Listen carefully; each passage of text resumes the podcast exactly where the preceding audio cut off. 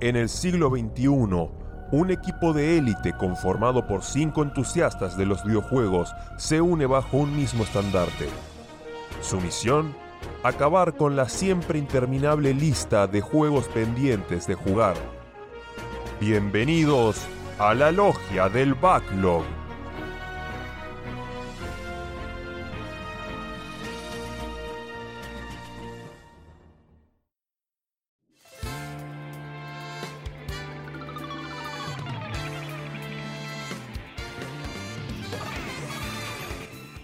Hola, hola, ¿qué tal? Bienvenidos una vez más a la logia del backlog. Acá está Santi Rod, me presento desde el HQ de- del Handheld Gaming, este, como corresponde.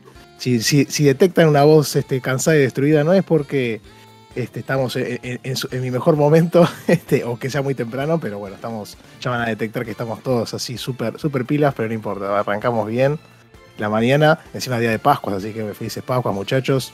Este, les deseo también a todos los hermanos de la logia, coman muchos huevos ahí, este, disfruten y descansen. Así que hoy, hoy tenemos unos pequeños juegos muy interesantes. Vamos a charlar un ratito ahí de, de algunas joyitas que estuvimos trayendo y cosas de club. Pero no, no estoy solo, acá me acompañan dos fine gentlemen, este, compañeros de proyecto y amigos acá del, del, de, de- de la hermandad de la logia que nos ha unido para poder combatir el backlog y meterlo debajo de la alfombra, aniquilarlo y sacar juegos. Pero cada vez van saliendo más juegos y la verdad que es realmente una tarea imposible este, e inabarcable. Pero arranco presentando a, a Porco. Porco, ¿cómo estás? Muy bien, y vengo con los tapones de punta, querido Santi, porque a falta de cabo hoy me toca a mí eh, dar batalla. Porque, ¿sabes qué? Me quedé pensando desde el último programa cómo. Eh, a- ahora que ahora y dado que te es tan fácil ca- eh, cambiar de capa te ¿Viste? como, como te desenmascaramos como un falso nintendero y demás Un traidor. querés, querés apropiarte del estandarte del handheld gaming Por me di supuesto. cuenta que en todo caso, si hay alguien que tiene que ser el abanderado del handheld gaming en este programa, soy yo. Bien, Así bien. que, así que ese, ese título, ese título está en disputa. No, no, no, no, no. En todo caso, yo lo incluyo a usted, caballero. Si quiere Ah. ingresar a- al sector handheld gaming, por más Steam Deck que, que tenga usted, va a tener que hacerlo bajo mi comando. La cadena Oh de God. mando, la cadena de mando es otra en el handheld gaming. Insurrección. En Nintendo te dejo ser el capitán, todo lo que vos quieras, pero en el handheld gaming, Está muy bien. papá, está muy bien. acá, acá por mando yo. supuesto, en, en- en Hacker Gaming somos este, muy este, abrazamos a mucha gente, somos, somos muy este, incorporamos así, así que abarcativos. Así está muy bien, me parece perfecto. Igual, Ah, yo dije, que, eh, Cuando presenté dije Fine Gentleman, obviamente se dará cuenta que Cabo no está, si no hubiese dicho otra, otra introducción. y también nos acompaña Sakul. Sakul, ¿cómo estás? Buenos días, buenas tardes, buenas noches, aunque en este caso creo que buenas y espero que sea para el público porque creo que hoy Sí. nosotros estamos más rotos que nunca. Ya me ya pido disculpas por adelantado tanto a los oyentes como el señor editor acá presente por las cosas que va a tener que editar y escuchar, pero bueno, vamos a hacer lo que se pueda. Después hace magia, no me preocupa eso. Así que, que sí, no, la verdad que, que- que es, es esta época que le gusta a esta gente, viste, que empieza a decir que, que- que tiene que hacer 10 grados menos, 15 grados menos. que bueno. Santi, Santi, yo soy el único No, que sigue estando más o menos de tu lado. No me hagas ponerme en contra, por favor. No, no empecemos igual, con está igual está, nada, está lindo. Más allá de que, más allá de que nos afecte a la garganta, este, la verdad que está, está linda esta época así ahora. Este, cuando empiece a hacer más frío, cuando empiece a hacer más frío, después hablamos, pero por ahora está lindo, así que no me voy yo a. estoy despunto, no. yo no estoy roto por la época, yo estoy roto por la cantidad de escabio que, me, que ingerí anoche, pero bueno, eso Ah, es otra mirá. historia. No, no, yo creo que es por el horario y bueno, nada más que encima esta semana quise ponerme, a- van a ver que no, no traigo nada del programa porque me quise poner, ya tenía todo programado para jugar, qué sé yo, y a la nena se le ocurrió que testear mi ojo a ver qué pasaba y metió un dedo directo de punta este, y, y me hizo una úlcera hermosa, así que me estoy hace una Ah. semana con gotas. Recién Bueno. ayer me saqué los anteojos de sol. Las uñas Y- de niños son como agujas intradérmicas. No, además fue, fue hermoso el momento. Sentí un. Nunca había sentido algo así en el ojo, obviamente. Como un pinchazo fuerte, no me podía mover. Me quedé sin energía, tipo 10, 15 minutos tirado en el sillón. Y después cuando me pude levantar, fui y no podía abrir el ojo, un desastre. Te metí un Así que, crítico. que- Hermoso. Sí, sí, no, no, Critical Hit, güey, one, one, one, shoteo. Me hizo un knockout, ¿viste? Cuando te hacen este por cuatro, que te tiran el, el poder con el, el- con el, el tipo correcto y. Te, y te súper rompió todos los escuditos si fuera el Octopus. Sí. Ah, Fue súper efectivo. hizo break- hizo break de una. Así que bueno. La fecha en el programa de hoy es el número 45, que representa el vino. Nosotros ahora arrancamos con la sección más original del podcast argentino mundial, y, me, atrevo a decir galáctico. ¿eh? Y vamos a charlar sobre este objeto, este, sobre las bebidas espirituosas en el gaming. Hay un montón, obviamente. Tal vez a, no se nos va a ocurrir, a mí se me ocurre un ejemplo medio pedorro, pero este suele ser este, un objeto bastante común en algunos juegos. Últimamente, últimamente le bajaron un poquito el. Es como que no, no, no, no muestran tanto que sea alcohol per se, a veces en algunos ítems curativos y meten otras cosas un poquito más naif, si se quiere. Pero bueno, en otra época tal vez se usaba mucho más y, y yo sé que le voy a dejar a Porco primero porque sé que tiene uno que va a venir de alguna saga querida y a ver Por qué- supuesto. Para no perder la costumbre, me voy a remitir a, a mi saga favorita, los Final Fantasy, y voy a traer Oh. el vino de Baku o Baku's Wine, eh, que es un ítem eh, consumible, clásico, que aparece en muchas entregas de la saga, y que usado en batalla a uno de tus aliados, y en ocasiones también lo puedes usar contra los enemigos, permite eh, activarles el estado alterado Berserk, bajo el cual no pierden por completo el control de sus acciones. Todo lo que Sí, pueden hacer es gastar su turno en atacar, en hacer el ataque básico melee, pero con eh, la stat de fuerza aumentada.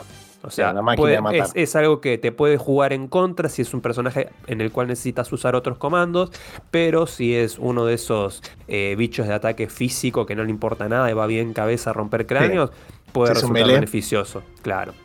Además, lo que está bueno me parece que es cuando vos tenés el estado Berserk, en lo- en- generalmente no ataca a tus compañeros, sino que ataca al rival. No, No, puedes dirigir el ataque a un enemigo u otro, pero sí puedes atacar directamente. Este, lo cual es mejor que tener el estado de confusión, alguno de esos que puede atacar a cualquiera, ¿viste? y es más random, y, y te puede llegar a cagar porque te ataca justo un compañero. Es full ofensivo. Esas, esas cosas hermosas que pasan en los, en los RPGs.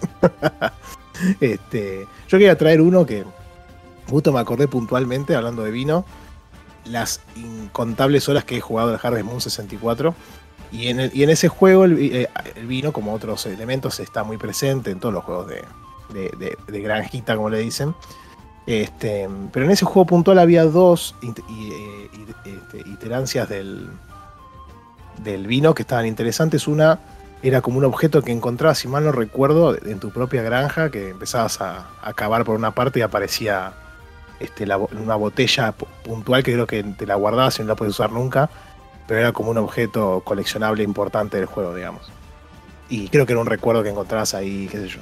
Y después había, un- había un, viñedo, y dentro del viñedo había como una reserva que vos entrabas en una casita, y adentro había como una parte donde vos podías ir con tu, con tu botella que te daban en el juego, y agarrabas eh, como el vino que había ahí, y te lo tomabas y te recuperaba la la- la estamina. Entonces cuando estabas cansado ibas ahí, recuperabas, recuperabas, recuperabas, y el tiempo no pasaba, entonces estaba bueno porque era una forma de tener más energía. Obviamente este, compensando de no ponerte en pedo ni nada, este, pues si tomabas mucho podías hasta desmayarte y eso. Pero sí, sí me trajo un lindo recuerdo de, de- las horas y horas que pasaba en el verano jugando a ese juego.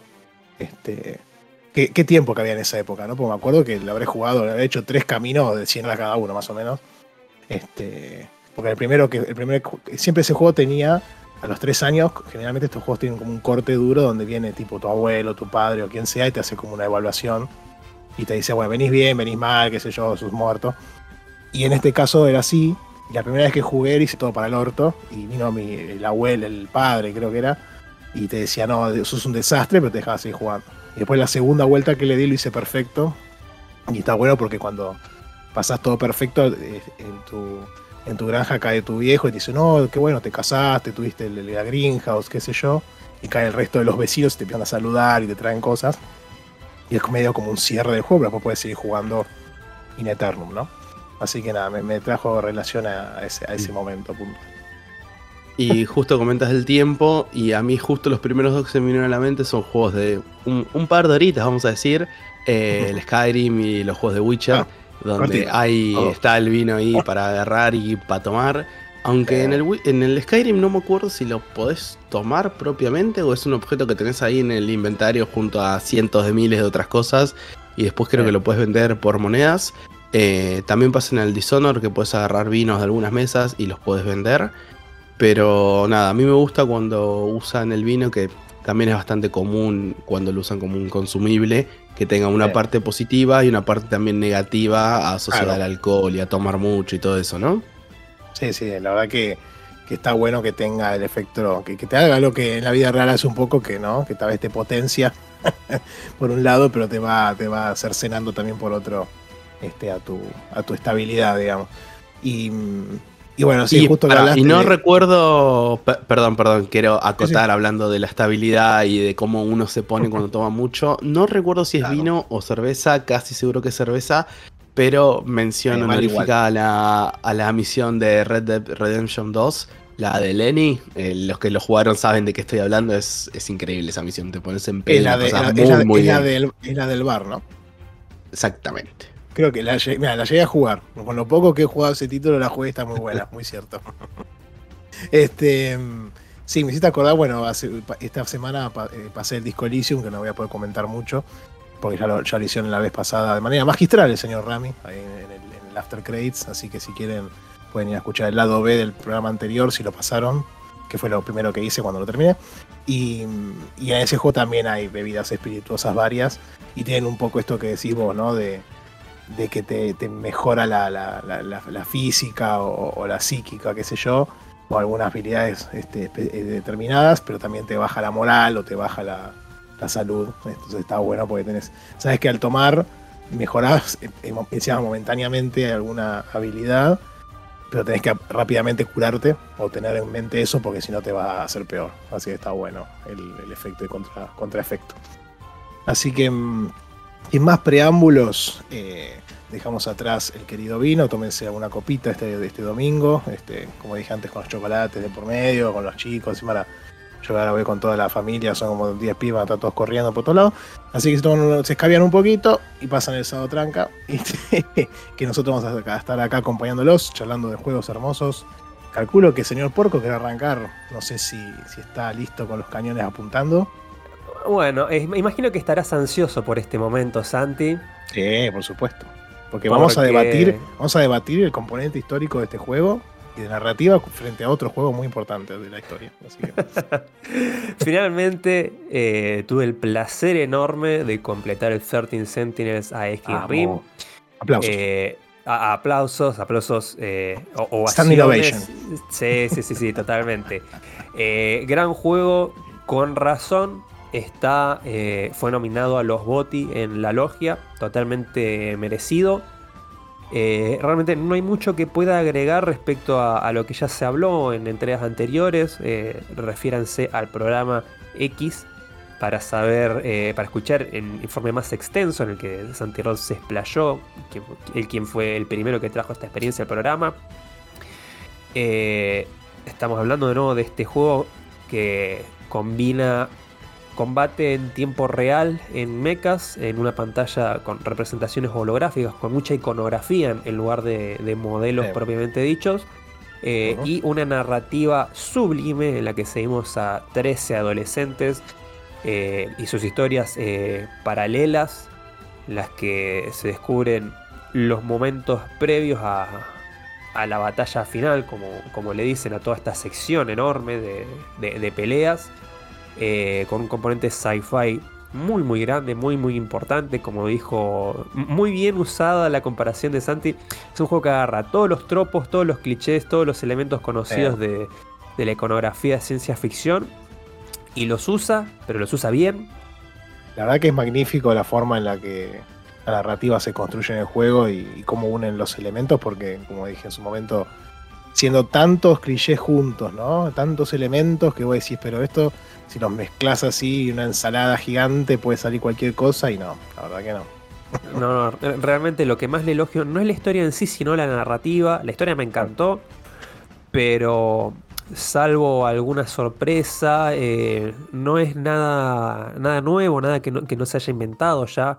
Es No, claro, eh, obvio. ci- ciencia, ciencia ficción pura y dura, eh, pero donde brilla el juego realmente es en la narrativa, en la forma que tiene de contarlo, en cómo te muestra eh, los escenarios, cómo desarrolla los personajes, eh, esta mecánica de ver la, la historia totalmente fragmentada. Claro. vos podés agarrar cualquiera de los 13 personajes y ver los eventos centrados en esa, en esa persona. Y hasta muy cerca del final vos no sabés en qué momento en la línea cronológica están ubicados esos eventos. Eh, durante gran parte del juego vos vas avanzando en las historias sin tener idea de qué es lo que está pasando. porque, eh, eh, te sorprende que todo ocurra.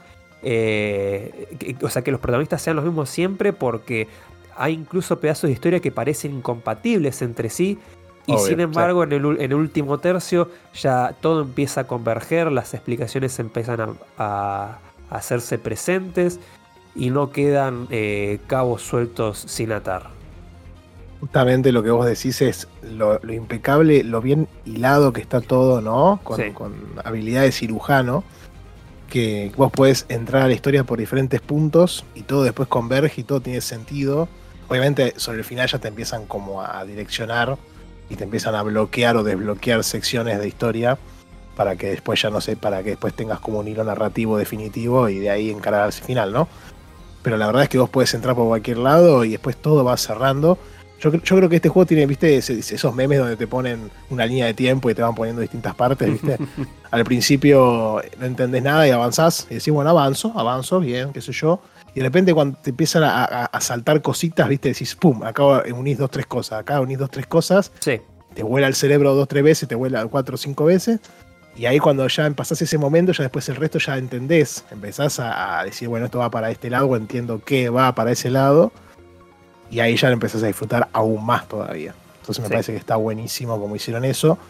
Pero obviamente, eh, esto queda. Esto igual tiene una mella en, en- en su, en su reputación en el juego, porque le queda. Queda corto frente a otros juegos, otras historias de, otros títulos como The Last of Us, que la verdad que le pasa el trapo, este, sin lugar a dudas. No sé qué Nico se va a enojar con esto, pero es la, es la, la pura y cruel realidad, ¿viste? O sea, vos ves cuando un juego es realmente muy bueno, ¿entendés? Y el otro es el Last of Us, nada, mentira. Eh, sacando el palito de lado, que igual yo estoy en una situación parecida con el juego del club que vamos a hablar más adelante, con el tema de las premiaciones y demás. eh, para complementar lo que decía Porco de los episodios X, eh, simplemente de servicio al público. Episodio 36 lo trajo Santi por primera vez, donde habló largo y tendido del juego. 38 Ya. fue el programa de los botis donde fue nominado. Y en el 43 Porco dio sus primeras impresiones, que ya igual había dado duro y parejo. Le faltaba terminarlo, que bueno, ahora está haciendo el descargo. Y ya que estamos, aprovechemos para meter chivo del amigo Nico Vías Palermo y su compañero También. Maxi Carrión en Spreadshow News, que tuvieron también una temporada, una mini temporada de varios capítulos en los cuales dos, Nico lo cuatro, comentó. Sí, en los cuales Nico lo comentó de largo y tendido. También. Eh, y, y te juro que tengo ganas de buscar esos episodios y volver a escuchar solamente la parte de Nico hablando de este juego. Y es buena esa, porque ahí vas a decir, ah, mira que yo lo he hecho en su momento, creo que cuando hablaron de Dragon Quest, que yo lo pasé mucho tiempo después, el 11, y cuando lo terminé fui a- para atrás a escucharlo, porque justo hablaba Maxi, que también hablaba muy en profundidad de algunas cosas y, y estaba interesante. Así que, que si le mandamos saludos. Mira, yo estoy ap- aprovecho, ya que estamos full chivo, me puse a buscar ahí en la página de ellos, si buscas por palabras clave a veces te aparece. Busqué Ah. Ice Rim y me aparece una tanda del 522, 23, 24 y 25, así que Claro, debe andar por ahí los capítulos donde hablaron del juego. Bien, voy a buscarlo. bien, muy Eh, volviendo al juego en cuestión, eh, hay una diferencia en cuanto a la experiencia que yo quiero remarcar. Si no me falla la memoria, Santi, corregime si me equivoco, Sí. pero tanto vos como Nico, eh, tengo entendido que tal vez disfrutaron un poco más la parte de historia que la de combate y por Yes. lo general avanzaban mucho con la historia hasta que estaban completamente bloqueados por los combates y ahí se ponían a completar combates para destrabar No la me- historia. No me acuerdo de él cómo fue puntualmente, pero en mi caso sí. O sea, en mi caso muchas veces lo que hace- sentía como que, en realidad tampoco es que, tampoco que no las disfrutaba las secciones de combate, ¿no? pero disfruta, también en algún momento sentía como que era más una traba y algo que tenía que sacarme del medio para seguir en la historia. Entonces era tipo, bueno, me sentaba una tarde y decía, bueno, voy a hacer todas las misiones de historia que de, de, táctica que pueda y me ponía a hacer misiones una tras otra, pa, pa, pa, liquidaba todo eso rápido y ya después así después agarraba con la historia y le metía derecho. Mira vos, ¿sabes que a mí me pasó lo opuesto? No es que una me haya parecido mejor que la otra, pero en el orden de, hacerlo yo preferí priorizar el combate, porque realmente me resultó muy, muy, muy divertido. La pasé tremendamente bien con el sistema de combate. Repetí muchas veces misiones anteriores solo por gusto, ni siquiera para, para farmear ni para grindear, lo hice por gusto porque realmente disfruté mucho el sistema de combate, quería repetirlas para probar otras combinaciones de personaje, probar otras habilidades, con los personajes un poco más bufeados, ver qué tan rápido podía completar la misma misión. Entonces nunca tuve, nunca tuve el problema de quedarme trabado por los combates, sino el problema opuesto. Recordatorio para los oyentes. Así como vos podés avanzar podés elegir en cualquier momento si cumplir misiones de historia, o sea, si avanzar la historia con cualquiera de los personajes o avanzar con eh, los combates que son lineales y que también tienen cierta narrativa detrás. Pero el juego no te permite avanzar 100% por un lado. El juego te pone pequeñas trabas eh, básicamente para que no te spoilees yendo derecho o por la historia de un personaje en particular o, solo por las peleas si vos avanzás mucho en cualquiera de estos aspectos, llega un punto en el que te dice, bueno, para. Si querés seguir, primero andá y completame la historia de tal personaje hasta tal punto o completame las peleas hasta tal momento. Cosa de que más o menos se mantengan eh, todas las historias, los hilos avanzando un poquito en, paralelo sin adelantarte mucho por ningún lado. Sí, además también lo que tiene es que, mm, que hay en, los combates eh, puntualmente, antes de las misiones y generalmente después también tenés eh, cinemáticas charlas entre los personajes. Y entonces puede ocurrir que en algunos, o sea, los combates, por más que no lo parezca, que es un menú aparte y qué sé yo, tiene toda, tiene toda una relación y concordancia con la propia historia. Entonces ocurren momentos en donde tal vez en un combate aparece un personaje que vos tal vez o no viste o viste poco, o lo viste poco en una interacción con otro personaje por ejemplo. Entonces tenés que avanzar en la historia hasta poder llegar al punto en donde ese personaje aparezca o tenga la, importancia o el símbolo o el valor de que te permita verlo en el combate y, viceversa. Por eso también se traban, no es que se traban meramente por un tema de, bueno, te ponemos acá un, obstáculo y chau, sino que tiene cierta relación y vinculación entre los personajes y la narrativa, así que está bueno eso también. Sí. Y es muy y decías lo de volver para atrás a las misiones, yo lo he hecho porque viste que en, cada combate tenés el objetivo extra para sacar este, algún ítem o alguna entrada del, libro, qué sé yo, del log y todo eso. Entonces, en un momento que lo quise hacer 100%, fui para atrás y tuve que repetir algunas misiones. Y la verdad que es muy cierto que cuando estás en el final, con todos repapoteados y qué sé yo, volver para atrás y hacer percha, todo es tan, este, satisfactorio y hermoso que, eso no vale absolutamente. Tirar una, una, lluvia de misiles para limpiar un mapa totalmente infestado de, de, kaijus es tremendamente satisfactorio. Yo también algunas peleas las repetí justamente para desbloquear eso, eh, pero como desde el principio tenía la tendencia a repetir misiones por gusto, eh, me di cuenta de que eso me bufeó bastante los personajes. Entonces fueron pocas las veces que no, que no cumplí ambos eh, objetivos secundarios a la primera pasada, incluso jugando en la dificultad más alta de combate, en Intense. Eh, lo mismo con, la misión final, que es la más difícil de todas realmente. la pasé al segundo intento. Muy pocas veces tuve que repetir una pelea no, yo creo que alguna vez hice cualquiera y tuve que y perdí. O, no, no, nunca perdía. Nunca perdía, salvo en la última, creo. No, en la última tampoco, perdí en una anterior. En la última la pasé cortando clavos, tipo chivando al final y diciendo que termine esto por el amor de Dios. Pero. Sí. Pero. Sí, incluso, total, incluso totalmente grindeado la, la pelea final fue muy difícil y, y, literal, tal cual como, como bien decís, fue mordiendo la almohada bien fuerte. diciendo, basta, basta, son demasiados. De, los, seis, personajes, tipo tres ya casi ahí. y tipo te, defendiendo con nada, con, con, palitos, con, con, escarbadientes. Pero no, sí, sí, sí, sí, muy, ese fue cuando terminé dije, ah, listo. No, muy satisfactorio otras, que, final. otras que tuve que repetir fueron, hay misiones que tienen por ahí condiciones distintas de victoria o que se enfocan en algún tipo particular de enemigo y necesitan que uses una estrategia específica. Por ejemplo, los dos extremos. Tenés eh, peleas que se enfocan en suarmearte con muchos bichos chiquititos y peleas que se enfocan en mandarte menos bichos, pero mucho más potentes, que pegan más y que son más resistentes. Eh, entonces, dependiendo de si es una o la otra, vas a tener una configuración de equipo mejor o más beneficiosa. Eh, por ahí he tenido que repetir peleas porque justo era una pelea de suarmeo y fui con mechas que se enfocan más en el daño single target. Entonces simplemente pasaba por ahí por cambiar la estrategia. Eh, pero salvo eso, no, no tuve mucha dificultad. Pregunta para alguien que no que la tiene pendiente, en algún momento, en algún momento le daré, Santi, no me mires así. Em, ¿Este juego es completable a un 100%? O sea, ¿tenés que volver y hacer las misiones? ¿Tenés que hacer como un New Plus? ¿O qué onda con ese estilo? si uno quiere completarlo. Es totalmente completable al 100%. Eh, voy a hablar previo a eh, el New Plus. Porque cuando vos lo terminás, esto es un micro spoiler de mecánicas, se te habilitan, eh, se te habilita un poco de contenido post-game totalmente opcional.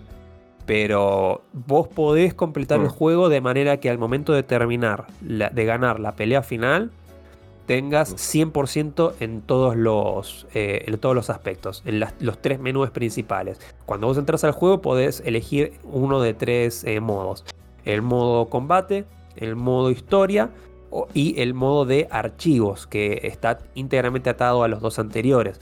Cada vez que vos o avanzás en la historia o avanzás en las peleas, vas desbloqueando eh, archivos, que es literalmente un compendium de conceptos del juego, desde personajes hasta escenarios, hasta elementos, donde tenés la explicación detallada de cada cosa y que se va completando más y más y más cada entrada a medida que vos avanzás en la historia. Se va actualizando, eh, muy importante eso. Se va actualizando con, actualizando con frecuencia. Eh, y la otra mitad del, compendio es la línea temporal, es el listado de eventos que vos vas viendo en el juego y te los va acomodando en orden cronológico. Eh, y están también ordenados por personaje o puedes verlos simplemente de manera global. Eh, entonces, si completas ambos modos, el de batalla y el de historia, al 100%, por consecuencia vas a tener también el 100% del de, eh, el compendio. Y si bien algunas entradas del log dependen de que vos cumplas las misiones opcionales en las, en las batallas, que son cosas muy sencillas como eh, ganar sin que te inmovilicen a ningún personaje, ganar con cuatro personajes en vez de seis.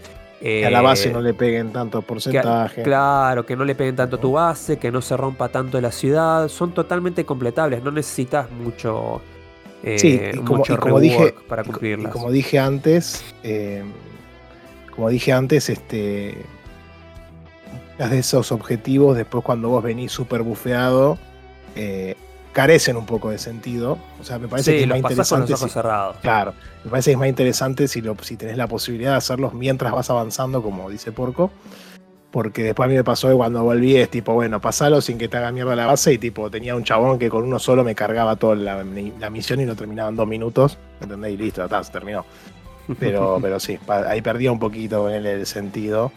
Pero sí, está muy bien. Después también hay un montón de logs. Igual está bueno que esté la opción. O sea, por si uno se le dificulta mucho, podés volver y ya. Si, se te complica el modo ese, podés seguir avanzando, después volvés y, directamente completar las misiones cuando querés y chao. Este, después hay algunos logs que se desbloquean canjeando unos puntitos. Sí, ya, los puntos abundan, esos puntos abundan, te van a sobrar, te van a sobrar cuando llegues a, cuando estés cerca del final, o incluso yo Canjeé, yo canjeé en un momento las entradas y no sé si el juego te creo que te avisaba el juego que ya no había más para desbloquear y yo todavía tenía de, las misiones estas extra. Así que me, causó gracia porque como que primero terminé de desbloquear todo eso antes que la de las misiones. bueno, yo cuando, cuando terminé el juego me sobraban 150 puntos, los Mystery Points que se usan para desbloquear entradas. Sí, es una guasada, después te olvidate, te chupa Pero, pero sí, es muy divertido. Este... Sí, y después lo de New Game Plus es medio como bueno, anecdótico, ¿no? Me parece que no afecta tanto. Es como si querés, ya, una vez que ya te conoces toda la historia, es como que no hay mucho más que. te- Sí, la, parte de- la parte de misiones tenés como unos desafíos extra que no sé si los, los seguiste jugando esos. Todavía no, Pero- no porque lo terminé anoche a las 4 de la mañana, no tuve tiempo Ah, para bien. probarlo aún. Pero pienso Sí, sí. probarlos a ver qué onda. hay un ¿Vas a ir al que no sé- 100%? ¿Cómo? Sí, vas a ir al 100% del juego. No sé, no creo. Lo- creo que voy a jugar hasta que me canse, porque no sé qué tan desafiantes van a ser. Eh, pero Igual, pará, este juego, este juego me eh, consumió 48 horas. Sí, a mí más, sí. Creo, Sí, creo que es hora de pasar a otro. Sí, a mí, a mí me llevó más o menos de eso también. Este, igual, ojo que las misiones estas que te digo yo de, de combate que salen al final una vez que pasás, no te afectan al 100% en realidad. A ver, de- hay que, vamos a aclarar, vamos a, vamos a aclarar las cosas. Es muy gracioso eso. Pero Yo terminé, yo terminé el juego y, eh, y me marca 100%, 100%, 100% en los tres modos principales. A pesar de tener todavía sin completar las peleas opcionales que se habilitan en el postgame, que son desafíos opcionales. Sí, sí. Al- a los efectos de el casillero nuestro del bingo, yo ya te digo que el 100% nuestro tiene que incluir todas esas misiones postgame opcionales. Ah, mira. Pasa que más sea que- 100%. Eh, porque eh, no porque, sería, sería como el cuánto era, 102%, 108% del Donkey Kong, ¿ciento cuánto? dep- depende, del- depende del juego, pero si alguno tenía 101, puede 105. Claro, creo que estamos de acuerdo. Si vos querés hacer un Donkey Kong al 100%, es todo y es llevarlo al ciento y ¿Sabes pico no- por ciento en game. No sé si, no sé si cuando pasás los combates después te cambia el porcentaje en la pantalla o algo, desconozco. Y me fijé Eh, porque no, no, no, yo, tampoco lo sé, pero simplemente es una Sí. evaluación de. Tampoco eh, sé sí, cuántos son. Pues yo pensé que era tipo muy infinito, como diciendo, bueno, toma, querés divertirte con esto, chao. Ah, buen punto. Tendría que verlo, porque vi que Sí. son tantos que se van de pantalla. Pero no creo que sean Sí. infinitos. Tiene que haber un límite. Es que- No, Para mí depende, si son misiones finitas y si tenés que completarlas para que sea 100%, pero si son endless, ya fue, no, no Sí. cuentan para el 100%. Sí, estoy de realidad si le, meten una, si le meten una cosita procedural ahí en el medio, pueden ser infinitas tranquilamente, te digo, porque digamos Eh, que, el- lo que vamos la averiguar. estructura base. Pero bueno, ya no- nos contarás. Sí, aparte, de todas formas, yo ya lo considero completado y no me considero bueno. habilitado para tachar el casillero del 100%. Así que ya, para ir dándole un cierre, les comento que eh, voy a usar este juego para tachar. Juego donde controles un robot mecha o androide y el gran central, juego nominado a los BOTI en la logia. Ah, vos. Lamentablemente no puedo tachar ninguna letra porque la S ya la había tachado con el Sonic Advance. Así que mi bingo se actualiza con esos dos casilleros. No sé si alguno tiene alguna otra preguntita sobre el juego. ¿La R, la R la tenías también ya está usada? ¿Dónde? ¡Ah! ¡A Rim! Claro. Papá. Bueno, sí. Sonic Advance me tachó la A, Resident Evil me tachó la R. no puedo tachar letras. Bueno. Es verdad.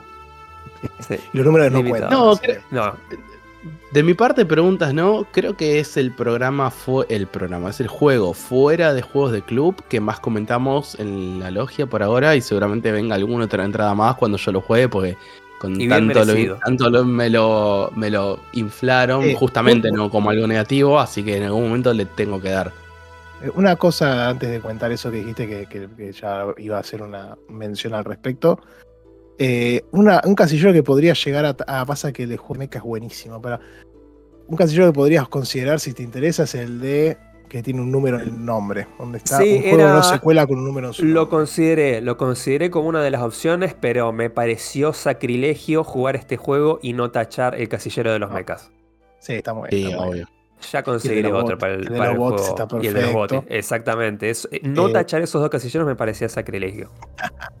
Una, Sí. Eso sí, lo último antes de pasar al siguiente juego. Esto ya es. Por ahí es un poco más interno porque tiene. Tenés que conocer el juego. Pero quiero saber, Santi, Mm. ¿cuál fue tu MVP? De los 13 protagonistas, Oh, ¿cuál, fue, ¿cuál fue tu favorito? Lo que, lo que me pasó mucho es que te vas encantando y desencantando con varios a lo largo de la Eh. historia, ¿no? Es como que decía, ah, a mí este me interesa un montón, después en un momento cae medio en desgracia.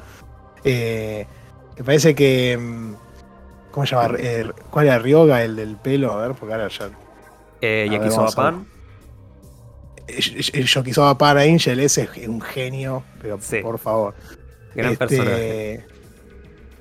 Ya te Gran digo, personaje y muy, muy curioso. eh, no me senté a analizarlo bien, pero me pareció interesante la forma en que retrataron a ese personaje y cómo se relaciona con otros o con otro personaje en particular. Lo tiro así bien Sí. críptico para que lo entienda quien lo vio. Es quien- quien interesante, lo jugó. el- es interesante el ángulo que toma la historia, eso seguro. Sí. Este, no, en, en Gata, en Gata es un cráneo también. Este, Re- Renia, Renia Go- Gouto es, bueno, para cagar a tiros. Y bueno, y eh, Shinonome también. Shinonome es como que eh, bastante insoportable, pero por todo. Como que decía, bueno, qué sé yo. Las cosas, que, lo que le pasa a ella durante la gran parte de su historia. Sí.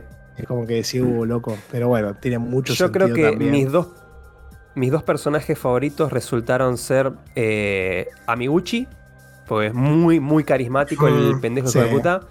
Sí, eh, Y Yuki, Yuki Takamiya por dos motivos, porque el personaje me parece sí. es una total badass y también fue mi personaje favorito en batalla.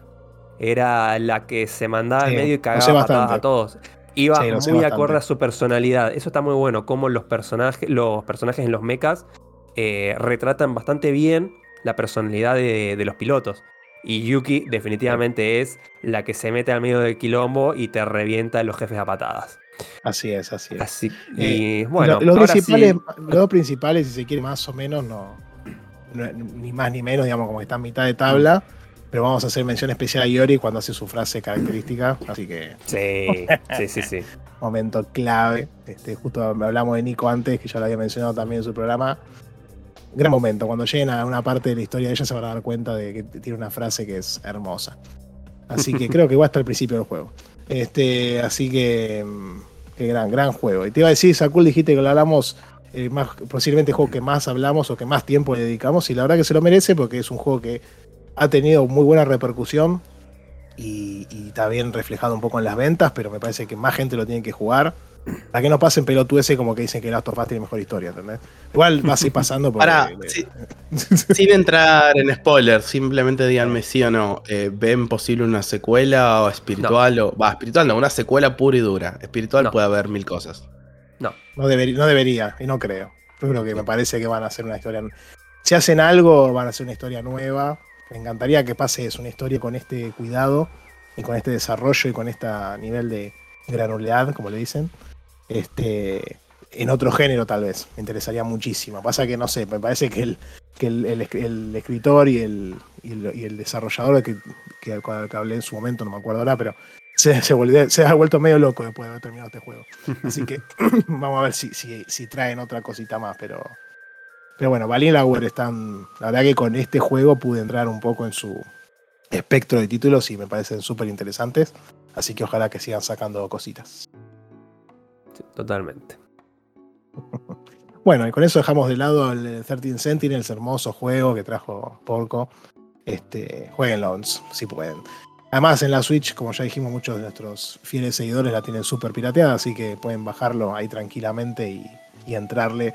Son unas cuarenta y pico de horas, como dijimos, pero, pero sepan que son fantásticas y la van a pasar buenísimo. Este, ahora, ¿qué- ¿con qué quieren seguir, muchachos? Tenemos el club, el, tenemos el juego del club, o si no, arrancamos a Cool que tiene ahí su, su as bajo la manga. Tiene- no, no sé si Y un as tiene otra cosa bajo la manga, pero. Epa, eh, va- vamos un poco por acá si balanceamos el tema de tiempos, eh, porque Sí, sí. No, no todo el backlog son juegos de decenas de horas. Puede haber juegos más cortitos, juegos más amenos, como el que traje hoy, que es eh, ni más ni menos que el Marvel Spider-Man Miles Morales en este caso, el standalone DLC que salió originalmente para PlayStation 4 en noviembre del 2020 eh, desarrollado por Insomniac y después porteado a PC por Nixes en noviembre del 2022 salió. Así que también es un título, si bien que tiene ya casi tres años, en PC está hace unos seis meses más o menos. Pero bueno, como es 2022, está todo legal, aparte como es un port, originalmente es 2020 y demás. Ah, la jugaste en. Yo lo jugué en PC, sí. Sí, Ah, sí, sí. Lo Perfecto. jugué todo en PC, yo jugué el original en su momento, lo platiné en su momento el original en PlayStation 4. Lo jugué de salida, me acuerdo, cuando tenía un, matrimonio de, consola, entonces jugaba los juegos día 1 por 30 dólares. Eh, después me pasé a PC, este llegó de regalo de Navidad, creo que en Navidad estuvo 3 mil pesos más impuestos, una cosa por ese estilo. Y. Sigue estando cuando está en descuento en ese precio, sí, sí, sí, creo que el precio normal sale 5, 5 y pico y ya ha tenido 50%, así que queda más o menos 3 más impuestos. Em, es un juego que, si bien por la duración y todo se siente que es un juego standalone, un juego más chiquitito, también sufre, y a bien no como algo negativo, el tema de una secuelitis. O sea, es una secuela que para mí tiene todo lo que tiene que tener una secuela, que es ah, saca lo malo del primero, agarra lo bueno y lo mejora. ¿Por qué? Eh, la ciudad está perfecto, es un calco de Nueva York, no sé si uno, uno a uno, pero sentís que te perdés el, moverte en la ciudad es algo hermoso. Yo no entiendo a la gente que usa viaje rápido en este juego, porque la verdad, poder moverte, balancearte, aparte de las animaciones que va haciendo el personaje mientras te balanceas, es disfrutable de ver, disfrutable al control, a la mano, al movimiento, cómo responde y demás. Em, lo que sacó, sacó del 1, que fue muy criticado, las misiones de stealth con personajes que no son Spider-Man, eso la sacó completamente, no hay ninguno en esta secuela. Se ríe también del juego principal de la, del primer juego, porque también fue muy comentado el tema del exceso de misiones secundarias, entre las cuales había muchas palomas sueltas por Nueva York que tenías que atrapar. Hay una sola misión con palomas que hacen un chiste de, ah, bueno, si Spider-Man original lo hace, tengo que hacerlo aunque sea una vez, y se ríe un poco de por qué Spider-Man carajo haría esto. Pero bueno, se dieron cuenta del error y hasta le pegan un. se hacen un autopalito para eso. lo cual se agradece. Em, después, visualmente, nada, es algo hermoso. Yo lo jugué con todo el palo, con RTX y demás. En mi caso, 10 puntos, no tuve ningún problema en la PC.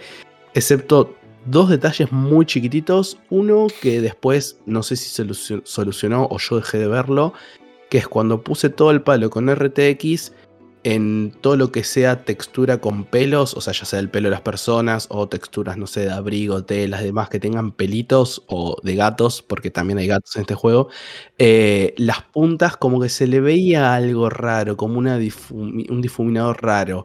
Después dejé de notarlo, no sé si porque se me acostumbró la vista o porque se solucionó, pero este, visualmente es el único detalle y no tuve ningún bug en el juego excepto al final, final, final, en la última cinemática.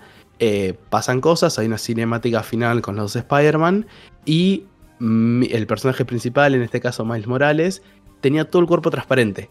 Lo cual a la vez es gracioso porque él tiene una habilidad que se puede camuflar, que se hace transparente. Entonces, pero no era eso, porque cuando lo usan en el juego, medio que te lo hacen con un tono medio azulado, como para que uno lo pueda ver, pero se da a entender que está invisible. En este caso no, era 100% transparente, puedes subir la foto en el Discord, lo cual, fue muy gracioso. Eh, y hablando de transparencia. Sí, sí, sí, fue raro. Después entró en el juego, en el postgame, y también tenía el torso transparente. Cambié de traje porque también recupera del primer juego esto de los trajes desbloqueables, que puedes ir cambiando el skin de tu personaje.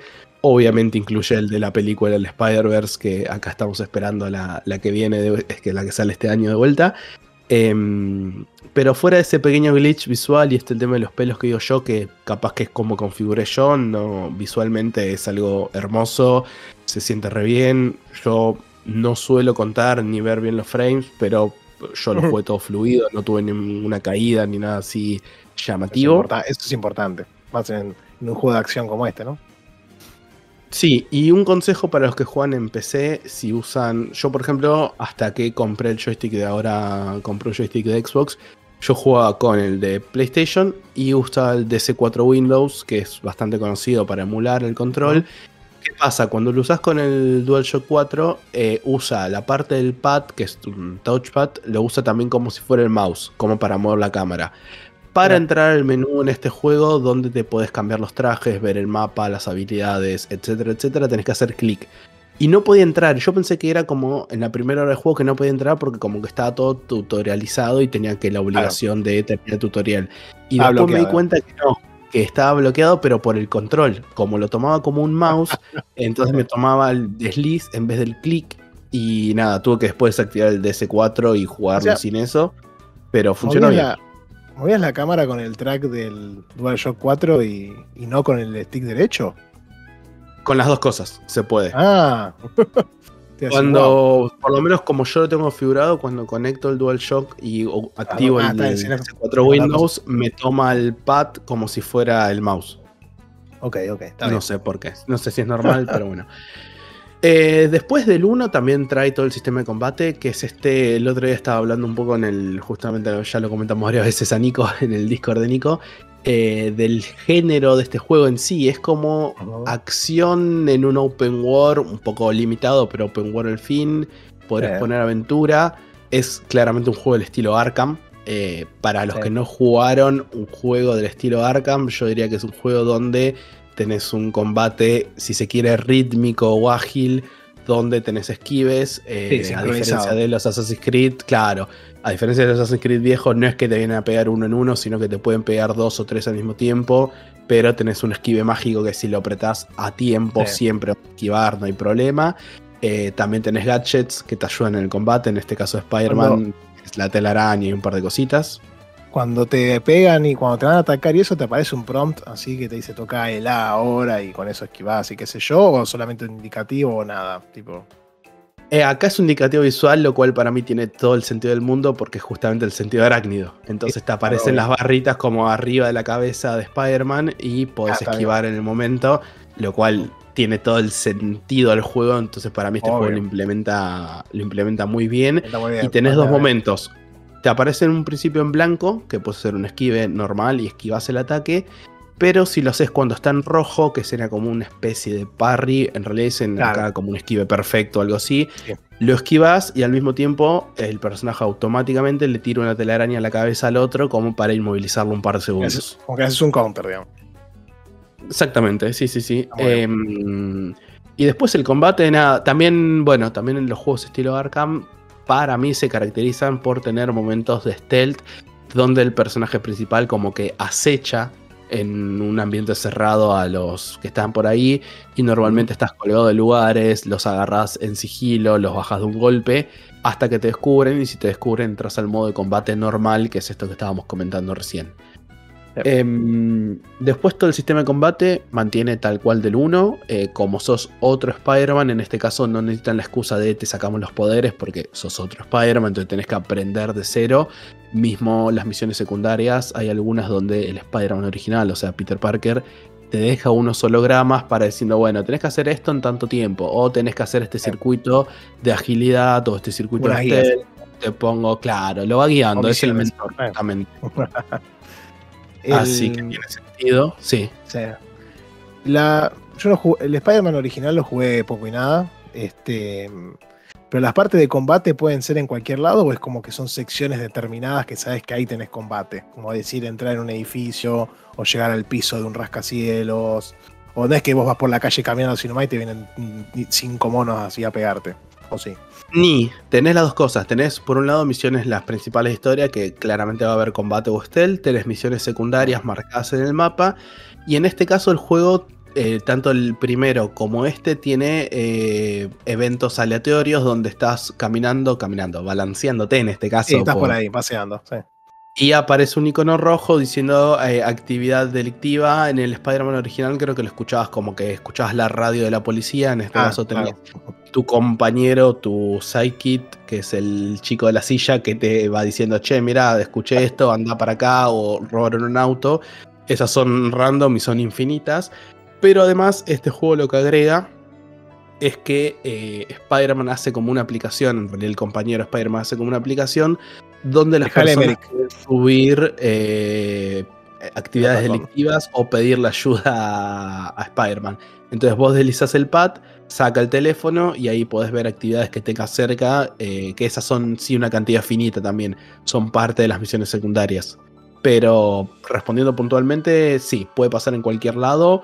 Las actividades delictivas pueden ser, eh, no sé, se robaron un auto, están asaltando una tienda, en Sí, un edificio, en la punta de un edificio están haciendo una transfugiada de, no sé, están vendiendo armas ilegales, cosas por el estilo. Sí, Y ahí vos, cada vez que vas, en realidad entras en stealth. O sea, hasta que no te vieron, tenés las habilidades de stealth de poder bajarlo de una y demás. Y si le pegás o te ven, eh, ahí entras en el combate normal. Que el combate, si bien trae todo lo del 1, este Spider-Man tiene como dos diferenciales, que los cuales sacan del cómic directamente, del que está basado, que es por un lado tiene la habilidad que se llama Venom o Veneno, que no es el simbionte, sino que es como una electricidad, es una bioelectricidad que produce el propio Spider-Man, lo cual es relevante también un poco a la historia, porque en la historia tenés que hacer eh, uso de esta habilidad nueva para desactivar unas fuentes de energía que no me voy a poner mucho a meter en spoilers de la historia. Eh, y la segunda habilidad es que este Spider-Man se puede vol- volver invisible. O sea, tiene una habilidad de que durante un periodo de tiempo pequeño, apretas el D-pad para arriba y te vuelves completamente invisible, lo cual facilita también en el stealth y hay misiones que juegan con, bueno, sacale una foto a este personaje o sacale una foto a tal Claro. cosa. Y si Entonces, ves que te van a ver, pones invisible, te paras al lado del chabón, le sacas la foto y listo. Mira, está bueno, está bueno. Em, está bueno sí. nada, que haya la variedad esa también, me parece. Sí, sí, es que como te digo yo, si bien es un juego corto, eh, yo la historia principal, habiendo hecho un poco más de la mitad de secundarias, la terminé en 10 horas más o menos, y el juego completo al 100% con todas las secundarias en 13, es un juego que me da muchas esperanzas para la secuela, porque de vuelta, agarra todo lo bueno del 1, que para mí es un juego fantástico, y eh, le saca toda la grasa extra, le saca esas Sí, sí, sí. secundarias de más, le saca el stealth, le saca nada, es muy ameno. eh, Está bueno se sienta acá la falta de variedad de misiones principales porque son bastante repetitivas, pero como también es un juego corto, que en 10 horas si te vas por la historia, o menos, si te vas por la historia principal, yo puedo mentir secundarias. Si haces solo la historia, quizás en 8 horas lo puedes liquidar más o menos. Ahora, el- me parece que está bueno lo que decís de las secuelas porque hoy en día es como que tal vez ver una secuela que, itera sobre lo anterior y mejora, como decís vos, ¿no? Tal vez exacerba un poco los puntos positivos y limpia lo que está de más o, o lo cambia o lo mejora. Hoy en día como que todo el mundo espera que la secuela sea, viste, no sé, la segunda avenida, ¿entendés? Y que sea todo revolucionario de vuelta y qué sé yo. Me parece que no siempre aplica, no todos los casos. Y está bueno a veces cuando tienes una fórmula ganadora seguir usándola y cambiar las cosas que, que, como decíamos, están mal. Este, así que está buenísimo. Y, y, a- y tengo que hacerte la pregunta obligada porque justo lo mencionaste igual al principio, siendo que es un standalone, pero eh, ¿hace falta jugar el anterior? No, de, de alguna relación puntual, te, te spoilea algo tipo al principio, es muy heavy del otro. O, o es, Es que te hace-? En el menú principal, o sea, aprendes a ver el juego y después tenés el menú principal para repetirlo, podés ver un anteriormente en Spider-Man y te hace toda la historia resumida del 1. Exactamente, es un previously. Ah, ni más claro. ni menos. No hace falta, si te chupa un huevo la historia del primero, eh, hay detalles que omite, que detalles que asume, eh, que pasaron cosas con X personajes, que asume que ya lo vas a saber, eh, que no te lo spoilea tampoco, entonces capaz que le comentan un personaje y decís, che, pero a este personaje le pasó tal o cual cosa, eh, que en el juego no te lo cuentan en el previously ni durante el juego en sí, pero bueno, para mí está bueno si te... Me... A ver, si sabes quién es Spider-Man y conoces más o menos la historia, no hace sabes, falta jugar el primero. Eh. Si, tenés, si estás esperando la secuela eh, y querés, decís, bueno, quiero ver si me gusta el combate, si me gusta el mundo y demás, jugate este juego que es cortito, que creo que si alguno tiene PlayStation Collection o algo así, no sé si lo regalaron, no estoy seguro, pero bueno, es un juego relativamente más barato que el primero. Eh, no, que nada, si estás esperando la secuela, yo iría directamente por este, si no te interesa mucho la historia. Aparte, cuando terminás, hay como una escena, entre comillas, post créditos, que es, la, es muy parecida a la del 1, que anuncian un poco eh, el tema de Venom y el villano del 2 y, y cómo va a ser la secuela que supuestamente sale este año, todavía no hay una fecha concreta, Ah, pero supuestamente salía 2023. Pero me dieron muchas ganas de jugarlo. Eh, también las misiones secundarias, eh, a diferencia del primer juego que eran un poco menos relevantes, en este Miles Morales tiene eh, el tema de que es un superhéroe de color negro, como quieran decirlo, que vive en el, en el barrio de Harlem. Es, es sí, es que el personaje se identifica con eso y lo hace de una forma copada, no es que hacen chistes ni nada, o sea, lo hacen chistes cuando tienen que hacerlo y cuando no lo hacen con respeto. Y es como que en el barrio lo consideran después como su Spider-Man, digamos. Nueva York tiene dos Spider-Man, pero Harlem tiene su propio Spider-Man. Y en las misiones secundarias ah, vas ayudando a distintos vecinos del barrio lo cual también te conecta un poquito con los personajes secundarios. No te digo oh, ah, qué profundidad de historia, cómo conozco. No sé, hay una mina sordomuda que pinta no, es la, no, es la, de Last of Us, no es la de Last of Us, está bien, ya entendimos. Perfecto. no, no, no, no, no, no onda mucho, pero conoces un poco a los vecinos. Y lo bueno de conocer a los vecinos es que hay una misión secundaria que si la haces eh, deshabilita en el postgame que puedas tener de tu compañero a otro Spider-Man, que en este caso es Spider-Cat, que pasó con una mochilita, con el gatito, eh, con la mascarita de Spider-Man y te puede ir acompañando con tipo skin. Y no es que está estático, sino que a medida que te mueves, el gato no se sale, se lame la pata, se limpia o va rajuneando cosas. Eh, no sirve para el combate, nada, solamente estético, pero sé que Cabo y Porco van a apreciar este, este detallito. Qué grande. Em, y después, como para cerrar, antes de, después igual si tienen preguntas, em, creo que también hace muy bien lo que tiene que hacer un juego de acción, que es el Power Trip.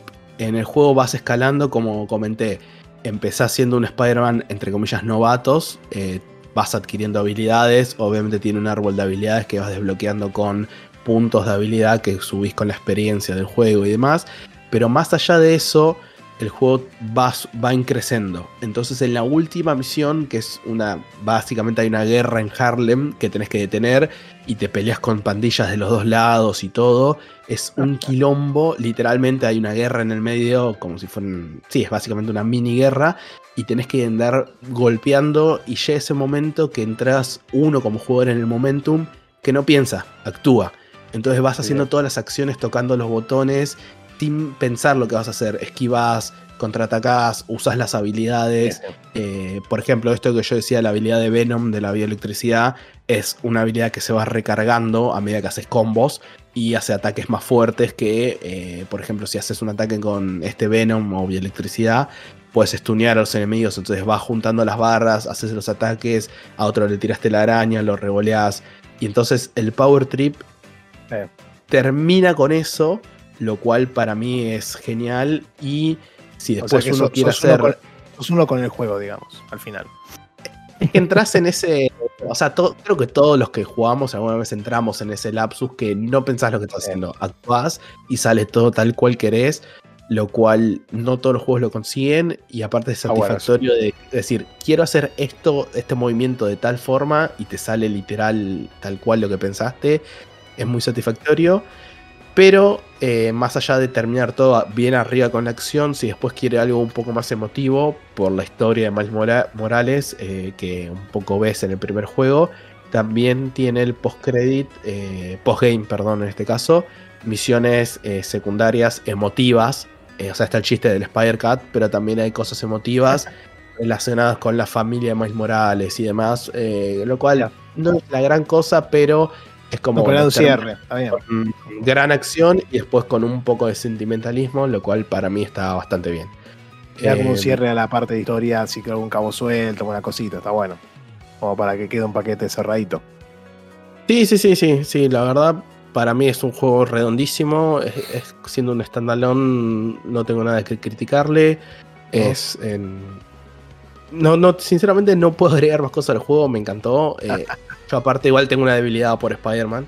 Me gusta mucho y aparte es el simulador, tanto el 1 como el 2, es simular ser Spider-Man. Eh, mismo, no sé, que te estés balanceando por Nueva York y si vas caminando por las calles te piden fotos. Eh, si te estás balanceando y ves una actividad criminal, decís, no, soy Spider-Man, no puedo dejarla pasar y vas a ayudar. Eso me, parece que es igual muy interesante, ¿no? Que los juegos estos logren trasladarte a vos la sensación de que sos ese personaje, ¿no? tan querido por, los que lo juegan, obviamente. Me parece que los, los, los, Batman, estos que los Arkham justamente, logran lo mismo con Batman, ¿no? Entonces entiendo que está buenísimo que, se logre transportar, porque eso lo juego un poquito más. Está bueno que se logre transportar esa sensación al jugador y que, y que eso acompañe la narrativa, que acompañe las misiones, que acompañe las mecánicas. Así que está bueno, sí. el- mucha gente le ha tirado flores al Spider-Man original, a este un poco menos, más que nada por un tema de precios y todo eso, pero- y disponibilidad, pero bueno, por lo menos ahora está en PC y también está a precios todavía este, regionalizado aceptable, digamos. Así que, igual, creo, creo que no sé si se habrá cra- craqueado también. Pero mm, la verdad que este, este juego el, lo vi en la última sale, el Spider-Man original, creo que como dijiste estaba a 3.000 y pico. Más impuestos y medio que lo pensé, pasa que está- la, la agenda está ocupada, pero es un juego que en algún momento me interesaría tal vez verlo. No soy súper este, fan de, de- bueno, ni de Spider-Man ni del género en sí, de así tipo super acción. Pero, pero es una buena, una buena iteración, me parece que está, está piola lo que, lo que hizo la gente esta de. Que era Insomniac, ¿no? Dijiste. La gente está. Sí, sí, su- Insomniac lo hizo. Con su, con su juego. Sí, está, está muy bueno. Y para cerrar dos cosas, uno, bueno, el bingo saco el juego standalone y 100% un juego porque como comenté hice el 100% de, de lo posible. Eh, y Yes. quiero preguntarle a los oyentes, primero a ustedes y después obviamente extender la pregunta a los oyentes.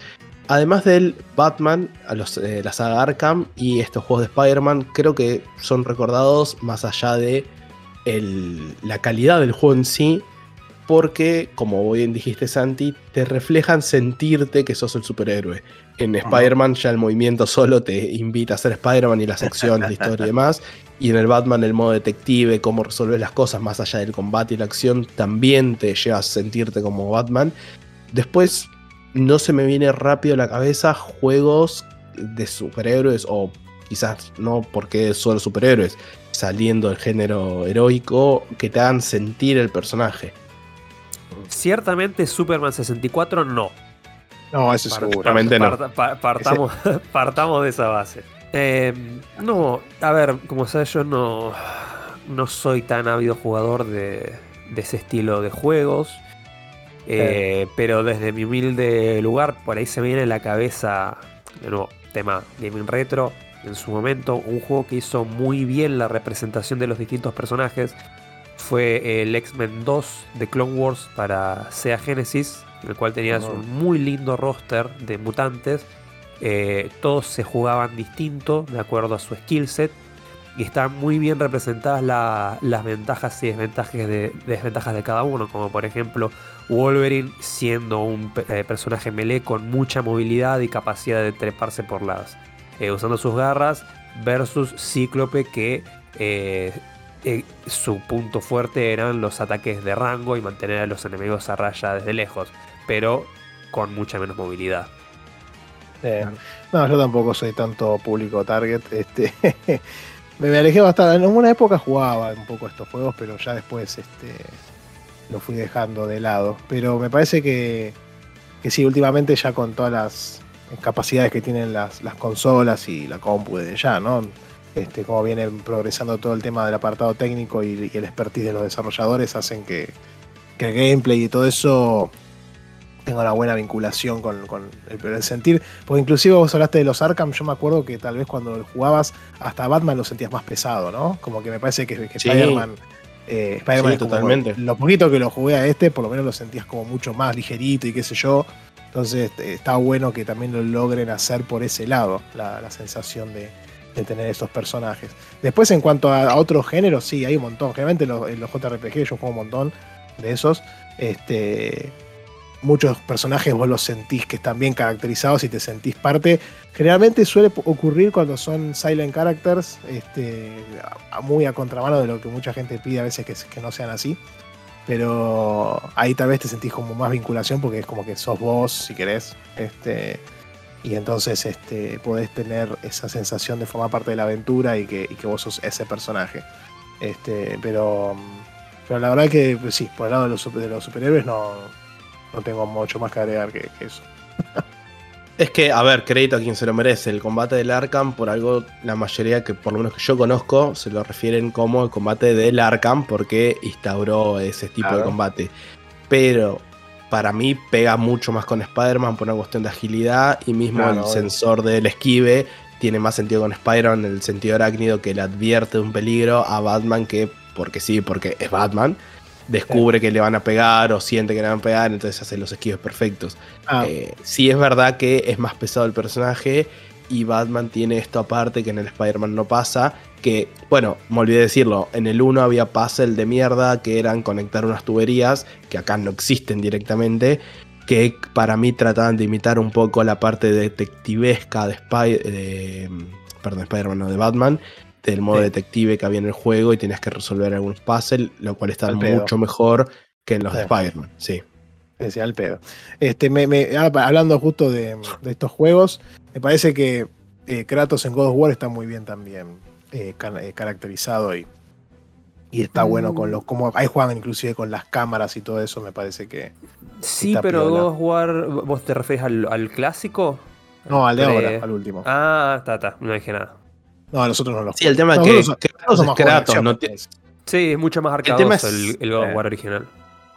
No, aparte me pasa que, eh, si bien para mí están buenísimos los juegos y sentís que vivís el personaje, eh, ¿qué pasa? Que hayan podido sentir el personaje en eh, personajes de cómics que son más complejos, que tienen un montón de iteraciones y demás, me parece Sí. un logro mucho más grande. Sí, sí, sí, sí, seguro. Sí, porque son ya venís con algo preestablecido y tenés que jugar como con, cierto- con esos parámetros, ¿no? Digamos que Kratos es uno que lo inventaron, nació en los videojuegos, digamos. Y, y inclusive ver, lo cambiaron otro- un montón, desde, desde los originales, como decíamos, que eran pura acción, a los últimos que ya es otra cosa.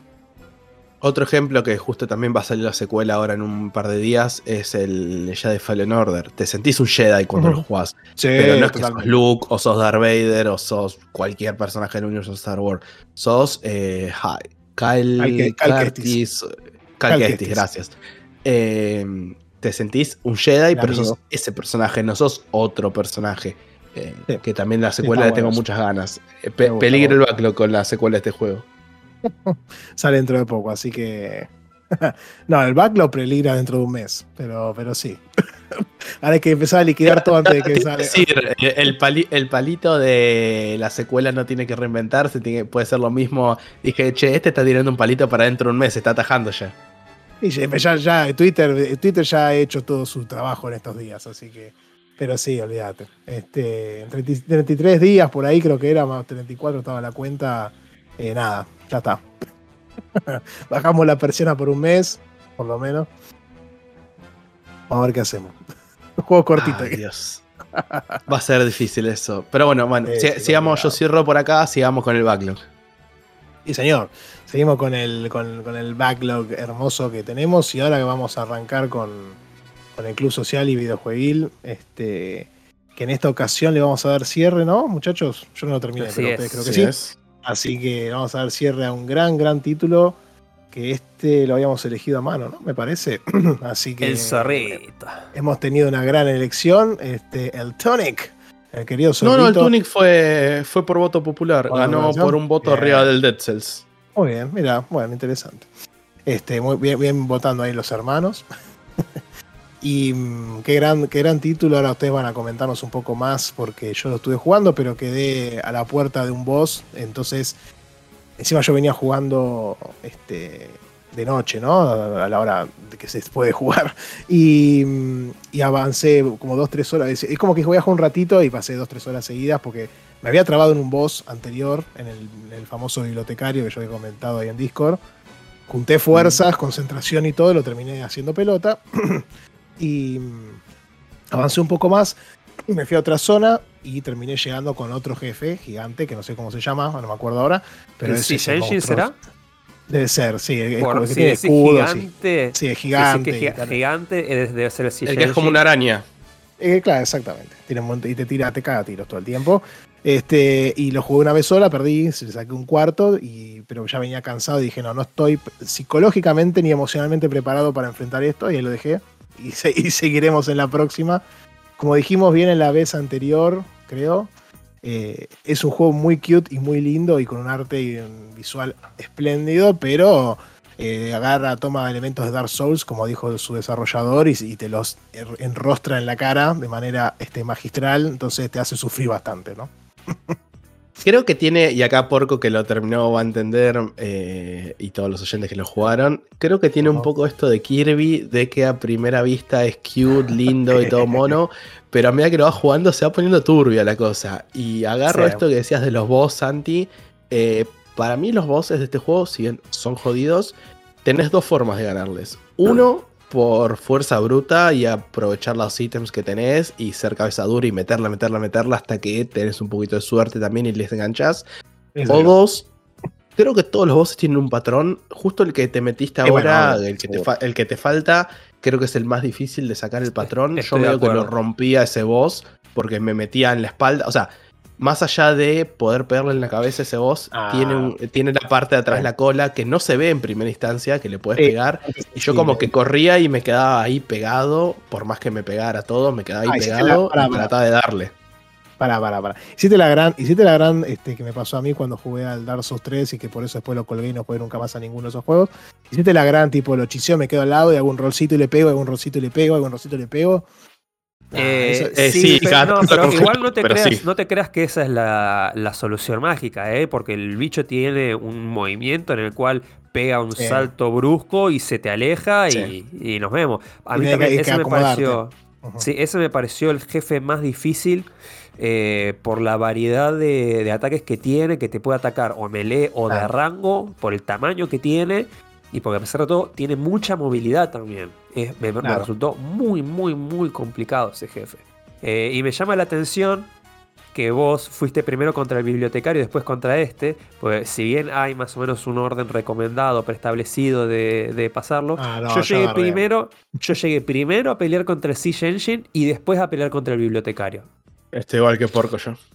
Sí, porque me pasó que, bueno, es un tema interesante, ¿no? De- para de- debatir, que podría haber llegado primero con, el, con este jefe, pero hay cosas que, no, que descubrí después de, de haber pasado por esa zona y que si las hubiese sabido en ese momento, me hubiesen permitido por llegar hasta ese jefe, ¿no? Entonces es como que agarré conocimiento de algunas cuestiones en otro lado y eso me permitió volver ahí y profundizar en la zona, porque si mal no recuerdo, el, el jefe este está para el, para el este, ¿no? O sea, es como que te adentras más en la zona del, del, del bosque, Del si se quiere. Sí, Sí, claro. Y. mm, ah, ya sé por qué. Porque necesitas el gancho. Eso era. Entonces, cuando yo el gancho lo encontré mucho. Creo que necesitas el gancho para pasar una partecita y avanzás después. Necesitas el Bueno, gancho para llegar al- con el bibliotecario. Y necesitas el gancho para hacer la parte del bosque. Bueno, no me acuerdo por qué, pero me acuerdo. Había algo que yo no pude pasar y que después lo pude pasar. No sé si eran las arañas. ser- para- no sé si eran las ¿sabes arañas qué que Puede ser que sí. La Parece, linterna. No, la linterna necesitas para La llegar. linterna ya al la bosque, tenía, Porque la primera vez que entras, por lo menos Mm. en mi caso, fue por el la bosque, tengo ahora. en la cueva oscura. O sea, hay una cueva que podés pasarla cuando tenés la linterna y yo con eso llegué a este lugar. Puede ser, no sé. No sé por qué no llegué. Este, creo que no sé si era que me cagan a piñas y tal vez después cuando volví estaba Puede más ser. y a las arañas esas de mierda, hijas de puta, las hice concha. Pero la verdad es que. Pero sí. Entonces después cuando volví llegué a esa parte. Este. Sí, al, al bibliotecario necesitabas el, engan- el, el hookshot, que es buenísimo. Siempre, siempre tiene que haber hookshot en los juegos. Es una, Sí. ser una ley. Este, así que, y más en, en este estilo de, de- de juegos. Em, pero bueno, sí, estoy ahí, estoy en eso. Entiendo yo que después tendría que pelear con alguno más, porque son tres cosas, ¿no? Que agarro. Eh, y después, este, eh, no sé qué pasará. Así que, no sé si quieren Pasan comentar. cosas. Pasan cositas. Bueno, Eh, antes de meternos de Porco, lleno si querés comentar el tema de. El tema justo para terminar cierre voces, lo que nos pasó a nosotros con el boss que todavía Santi no llegó. Eh, ah, tranquilos, fue, ¿eh? fue, Sí. fue hermoso. El tercer boss de esa tanda en la que está Santi. eh, a los dos nos pasó exactamente lo mismo de hacer un, un doble co, de pegarle al mismo tiempo que él nos mata a nosotros eh, y, ter- y terminar los dos muertos. Entonces, No. eh, como te morís, apareces en el, en el save point que está siempre ahí al lado Ahí del cerquita. jefe. Sí, Eh, volvimos al, al lugar y por suerte la muerte Ah, del boss muerto. es permanente, entonces ya estaba muerto. Bien. Eh, fue, fue muy gracioso porque le, le mandé un mensaje aparte a Sakul, no sabes lo que me pasó, me pasó esto. Y dice, a mí me pasó lo mismo. ¿Cuáles eran las chances de, que, de terminar con un doble code dos personas simultáneamente? Y, de- Sí. ay, te digo. porque es como Pero que el juego eso habla- da. Eso habla de lo fina que es, que lo fino que es Sí. el combate. Lo- creo que las dos cosas que son muy eh, Souls-like son el combate en el sentido de que No podés spamear ataques, el timing es importantísimo. Eh, aprender los patrones de los enemigos, saber cuándo bloquear, cuándo esquivar, eh, administrar tus recursos, porque cada, cada salto, cada esquive, cada bloqueo te consume estamina. Y si te quedas sin estamina, te mueves más lento y recibís más daño hasta que la volvés a recuperar. Eh, entonces la gestión de tus recursos en todo momento es clave. Lo mismo con la barra de, maná para tirar hechizos. Que los hechizos pueden ser tremendamente útiles, pero no los puedes spamear. Eh, por poner un ejemplo, creo que los dos hicimos esto, Sakul, en la pelea contra el Siege Engine. Eh, de aprovechar la un ítem mágico el que congela a los enemigos pero que como mucho lo puedes usar tres o cuatro veces. Sí, consume mucha barra de magia. Porque consume muchísima magia. Entonces. Eh, Además, tiene un tiempito de carga. Eh, no es, no es sí, la, la, animación de Wind Up para tirar el spell es larga. Tenés que elegir el momento correcto para, para usarla. Eh, entonces, en ese sentido, el combate es muy fino, pero muy satisfactorio. y si no, siempre está la alternativa de a, ponerte a farmear monedas como estúpido y comprar muchos ítems de curación o de maná o de daño, eh, como decía Sakul, para hacerlo más brute force, más a fuerza bruta, eh, teniendo mucha más durabilidad. Me parece una estrategia válida. Nunca tuve que llegar a hacerlo, pero sí, más de una vez, eh, me salvaron las papas los ítems de curación que ya tenía acumulados hasta el momento. Y no me acuerdo si lo dijimos en el programa anterior, creo que sí, pero por los dos lo repito, el tema de lo inteligente del juego que te premia por utilizar mucho los explosivos. Uno normalmente dice, no, guardo los explosivos para X momento, pero mismo en el manual hay una hoja que te dice, che, si lo usás puede pasar algo copado. Y después te das cuenta que de golpe te aparece un más uno. Decís, ¿qué onda esto? Que desbloqueé un ítem raro que me dio un más uno permanente. Y después sacás un más dos. Entonces te das cuenta que mientras más usas los explosivos, eh, te van dando un remanente de que cada vez que eh, volvés a cargar el save o te recuperás, lo cual revive a todos los, los monstruitos, los minions de por ahí, también te reabastece esa cantidad fija de explosivos que yo llegué creo que a más 4, más 5 con algunos, no sé si mucho más yo que eso. a más 5. Sí, sí, el juego te premia por no ser hoarder, te da ese bonificador, cosa que cada vez que, que, descansas y que regeneras toda la vida, maná y demás. Además, regeneras una cantidad fija de explosivos si lo usaste mucho. Me pareció muy, muy, muy inteligente esa forma de, empujar al jugador a aprovechar, a usar las cosas y no, y no a, a, guardarlas para usarlas nunca, ¿no? Porque siempre sucede eso que después te las guardas y llegas al final y tenés 850 pelotudeces que no usaste nunca y que en ese momento ni siquiera te sirven porque ya tal vez te curan poquito o ya no, son este, inaplicables, digamos. Claro, no, no, sabía lo del número ese, está bueno. Yo tenía, sí, tengo dos o tres.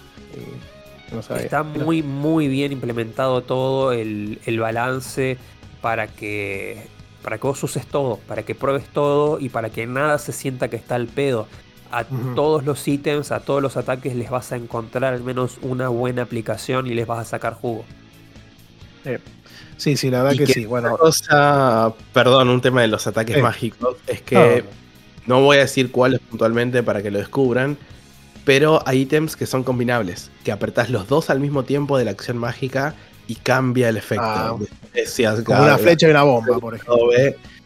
Ponele, sería un buen ejemplo. Tenés una flecha y una bomba, te apretás los dos al mismo tiempo y tira la flecha junto a la bomba. Una bomba. Ahí ya hay una pequeña pista de qué se puede hacer en el juego. Mira qué interesante. Este, sí, no, la verdad que lo único que sí, no le voy a criticar porque igual tiene sentido, pero me ha pasado que tenés tres botones para configurar armas y ítems y lo que sea, y tal vez curarse un poco también de la mano de lo que decía Porco de, administrar bien los recursos y de ser precavido o, ingenioso a la hora de combatir, es que no es tan sencillo curarse con los objetos curativos porque si vos tenés en todos tus eh, ítems, en todos tus eh, eh, Claro, en los slots o en los botones de acción. Tenés puesta la espada, el que tira hielo y uno que tira fueguito, que tira rayitos. Este, y vos querés curarte, tenés que tocar el menú, buscar el ítem, setearlo a un objeto, salir del menú y recién ahí te podés curar. Entonces, Dato y- importantísimo es que mientras vos estás en el menú eligiendo qué ítems Claro. tenés asignados a tus botones, no es un menú de pausa. El juego No sigue pausa, corriendo. ¿no? Eso es otra cosa de diseño que es, es brillante. Vos tenés que planificar de antemano qué es lo que vas a llevar a cada pelea. Llevo Sí, ítems claro. de curación, llevo ítems ofensivos, ¿con qué me mando? Porque vos no vas a tener la cintura para, en el medio de una boss fight, abrir el menú para cambiar una espada por un ítem de curación. Porque mientras estás navegando los menús, te van a partir la mandarina en gajos. Sí. Y otra cosa que, eh, par- por si alguien no lo jugó, lo cual vayan a jugarlo, tenés tres slots fijos. En esos tres slots entra todo. Los ítems mágicos, los ítems de curación, Claro. los explosivos que hablamos. Entonces, si querés tener tres explosivos, listo, tenés tres explosivos. Pero no tenés ni ítem de curación ni mágicos. Querés tener dos mágicos y uno Y de curación, espada. listo, pero no tenés explosivos. No, creo que la espada va aparte, me parece. no, la ¿eh? espada, la también espada- consume un slot. Ah, la Sí, espada sí. también es uno de los tres. No recordaba Sí, eso, la, perdón. La espada la tenés que elegir. Lo que, lo que tiene su botón dedicado que no tenés que seleccionarlo son el escudo eh, Sí, y, el, claro. y el dash. También. Es verdad. Y, bueno, y la esquiva, ¿no? Pero, pero sí, el botón de Sí, que es acción. el mismo botón. Claro, el botón de acción, que sería el, el A, por ejemplo. Ese siempre está dedicado a ciertas acciones puntuales según el contexto. Y después tenés el R1 o R2, no me acuerdo ahora. O el gatillo, este, que tiene la parte del escudo. Este, mm, pero sí, la verdad que siendo, viste que muchas veces el combate en este tipo de, de vistas o de, de estilos a veces no está tan bien logrado, pero acá me parece que está muy, muy bien logrado, como ya decíamos. Y es difícil, yo que soy manco lo logré pasar al bibliotecario ese hijo de puta, pero ahora estoy medio trabado, así que igual si son mancos, jueguenlo igual que, que- que- que se puede llegar a resolver. Este, Sí, aparte tiene un modo de combate, una dificultad un poco más baja, que lo hace mucho más accesible tengo si en algún momento no, pero sí, sí, Eh, igual por el combate, un pequeño truquito que yo aprendí, eh, a ver cómo le digo sin spoiler, antes de mejorar el dash. O sea, para mejorar lo del dash tuve que masterear esto de quedarme con un mínimo de estamina y empezar a correr. Porque si corres no te consume la estamina, pero sí va subiendo. Entonces quizás hiciste un Ah. dash para esquivar un ataque y te queda muy poca estamina. Bueno, mantén Ah. el botón de dash y vas corriendo alrededor para que no te peguen o para esquivar ataques. Soldado Yo hice ¿Sabes eso mucho con el que te trabaste ahora, Santi. Y no te consume la estamina mientras corres. Mi estrategia fue la opuesta. Yo trataba de timear momentos de seguridad muy breves para quedarme totalmente quieto, que es cuando la barra de estamina se recupera a toda se velocidad. rápido. Eh, entonces buscaba, si bien también aprovechaba lo de, lo de correr, porque si no te estás moviendo te van a embocar. Sí, porque Eh, trataba, de, trataba de buscar los momentos, eh, los huecos, para poder quedarme quieto medio segundo y que se termine de llenar del todo la barra de estamina. Bueno, eso es lo bueno que te el juego opciones. Yo, por ejemplo, lo tomaba al revés. Para quedarme quieto o también recuperarme tomando estos. Eh, sean como los Estus Flask de los Souls, Sí. estas pociones que te recuperan la vida. Usaba el ítem de hielo que mencionamos. A veces lo usaba de modo ofensivo para pegarle, pero la mayoría de veces en los bosses lo usaba como momento de tranquilidad para poder recuperarme. Sí, yo también Ah. usé mucho esa estrategia porque cuando lo congelas, si no le haces nada a los enemigos, la mayoría se queda quietos un rato, de- descongelándose. Pero Eh. si vas a pegarles, eh, no solo se descongelan más rápido, sino que la mayoría cuando se descongela a- en un momento fijo, poner el tercer golpe, te te empuja tira. y te mandan lejos, te tiran, te Sí, tiran lejos. sí. sí. Entonces yo también. No te hace daño, pero te aleja. usé mucho la congelación para, para generar Para- esa ventana y para ganar curar. tiempo, digamos. Sí. Sí, sí, porque el, el- el- el RB que te permitía curarte con los estuflas, como decía este Sakul, también tiene una animación y además creo que puedes caminar nada más cuando los estás consumiendo, entonces tenés que ser muy estratégico de no quedarte pegado y que no te sirva para un carajo y que te vuelvan a pegar. Este, o cuestiones así, ¿no? Como que necesitas buscar estar por lo menos lo suficientemente alejado o fuera del rango del ataque para, para poder recuperarte la energía en ese momento, ¿no? Este, así que no sé si después quieren comentar algo. Pasa que de historia va a ser medio spoiler, pero No, eso es imposible hablarlo no se puede. spoilers. Solo que el Literalmente no se puede. tiene muchas sorpresas lindas eh, y tiene muchos momentos muy satisfactorios. Eh, lo que sí puedo mencionar, que de nuevo, todo lo, lo orgánico que, que te va revelando cosas el juego y que te va enseñando. eh, y lo bien hecho que está esta mecánica de puzzles y del manual para que vos tengas la información disponible todo el tiempo. La información siempre está ahí. Eh, y está buenísimo trabarte, no saber qué hacer, no saber para dónde ir, dejarlo reposar uno o dos días, como, como, la- como pasa con las aventuras gráficas. Lo agarrás al día siguiente, a los dos días, volvés a pasar por un lugar que ya habías pasado antes, volvés a revisar una hoja del manual y de repente, ¡paf! Te hace clic algo en el cerebro y entendés el mensaje que te está tratando de dar eh, y lo pones en práctica y funciona y descubriste un nuevo movimiento, un nuevo lugar, eh, algo de historia, lo, lo que sea. Eh, nada, es tremendamente satisfactorio y es uno de los puntos más fuertes del juego. Para darle tranquilidad a la gente que le cuestan los, los puzzles, los pozoles, Sí, el manual tiene este lenguaje propio. Es sabido que ese eh, lenguaje es traducible. O sea, se puede traducir Sí. las runas de- del manual. No es para nada necesario, no tenés que traducirlo para poder completar el, el juego. O sea, lo podés hacer simplemente viendo las imágenes, viendo las anotaciones y tratando de interpretar lo que se puede interpretar eh, sin traducir. Es que el juego, si se quiere ver de una forma, tiene dos finales principales y algo más extra postgame, que son final, entre comillas, bueno, el malo, y postgame, eh, no vamos a entrar mucho en spoiler, no vamos a entrar directamente en spoiler, pero por lo que yo estuve leyendo una guía, porque no me puse a hacerlo, es la única crítica del juego que tengo, que ahora después me explayo, pero pinta de que dejan una pequeña puntita como, bueno, puede haber una secuela por ahí. Es como por lo que pintan. Eh, y el final malo es bastante lineal, o sea, el que lo jugó y sabe de qué estoy hablando, no hay mucho misterio para sacar el final malo. Sí, para el final bueno, tenés que hacer mucho, leer mucho el manual y tenés muchos estos momentos eureka de ver, bueno, qué, qué hacer y qué no hacer. Así todo el juego, eh, lo último mío por lo menos de combate, hay mecánicas y ítems que quizás no los encontrás hasta terminar el juego. O, por ejemplo, hay un ítem, no voy a decir dónde está ni nada, pero que es como una pistola, un... Sí, un- una pistola, una escopeta, que no lo encontré hasta terminar el juego. O sea, después, eh, les- hablando en el Discord con los chicos, me dijeron, sí, yo usé este ítem que saca un montón de daño. Digo, ah, yo me olvidé de ir a Ah, esa zona y ya, casi y ya terminé el juego prácticamente, así que voy a ir ahora. Y después hay una mecánica, que no voy a decir cuál es, con un ítem que no descubrís, o sea, yo la descubrí de pedo tocando botones. No sabía que se podía hacer eso. Este, a mí me pasó que me había trabado bastante fulero. Pues yo lo, arranqué en la Xbox, ¿no? Y después lo, jugué hasta una parte. Y después lo, probé un poco en Switch también, avancé un poco. Inclusive en Switch agarré un par de cosas que en el otro no había agarrado, ¿viste? Me dio una bronca. Y después cuando volví a jugar en Xbox y dije, bueno, vamos a, meterle para destrabarme. Y no podía avanzar, era como que estaba siempre en las mismas zonas, ¿viste? Como que iba, venía, pero no avanzaba, no avanzaba. Yo, che, loco, ¿qué pasa? Yo a ese momento yo sabía que estaba el hookshot, por ejemplo, y que había algunas cosas más que no tenía. Y de repente estoy, agarro, abro el manual y digo, bueno, voy a fijar acá a ver qué onda.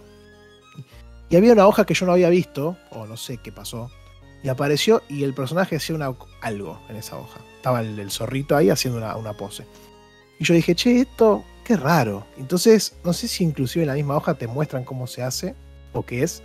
Y me acerqué a una zona donde yo creía que se podía hacer eso y de repente pasó lo que tendría que pasar y dije, ah, qué hijo de remil puta, y ahí a partir de ese momento es que me destrabé absolutamente. Ahí fue cuando me encontré todos los, los jefes que ya hablamos. Así que como bien dijeron, hay que leer el manual, fijarse todas las hojas, inclusive las que parece que no tienen nada, o que no tienen. Porque esto, esta hoja estaba pegada a otra que no tenía nada que ver. Es como que te diga que hay un mapa y después hay una hoja súper colgada con algo que vos decís, che, esto que tiene que ver. Bueno, eso fue lo que me permitió destrabarme y poder seguir avanzando en el juego. Entonces me parece que es interesantísimo cómo el, el desarrollador integró lo del manual y las hojas para inclusive con el desarrollo y el progreso mismo de la aventura. Es que el manual para mí juega a propósito y lo hace muy inteligente con los pies de página con los números. Entonces, si salteas de la hoja 24 a la 30, sabes que quizás lo que estás viendo es una media hoja de una página completa y te falta información.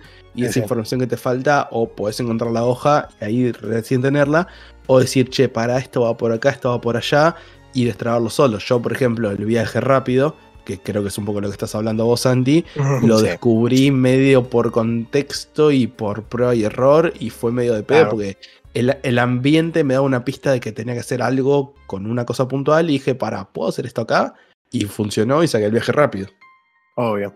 Bueno, sí, sí, a mí me pasó que primero descubrí la mecánica y después descubrí dónde se aplicaba, más que, como decimos, por contexto y también porque tengo un poco de vieja escuela de estos de títulos que cuando ya descubrí que tenía que hacerlo, empecé a hacer en todos lados y en algún lado iba, a- iba a funcionar y en otro lado me quedo como un tarado haciendo boludeces, pero también sirve mucho un poco ir por ese lado, ¿no? Este, pero sí, está fantástico implementado todo eso. Este el juego se, se maneja súper bien también. Este, me parece que, que está, está bueno por lo menos intentarlo. Lo que sí que ya mm, creo que lo comentó Santi Quiroga en el, en el Discord, que también me parece lo terminó el juego. eh, es críptico bastante. este, sepan que van a encontrarse con cosas que no van a entender, hasta, como bien dijeron, muy avanzado el juego, inclusive terminado.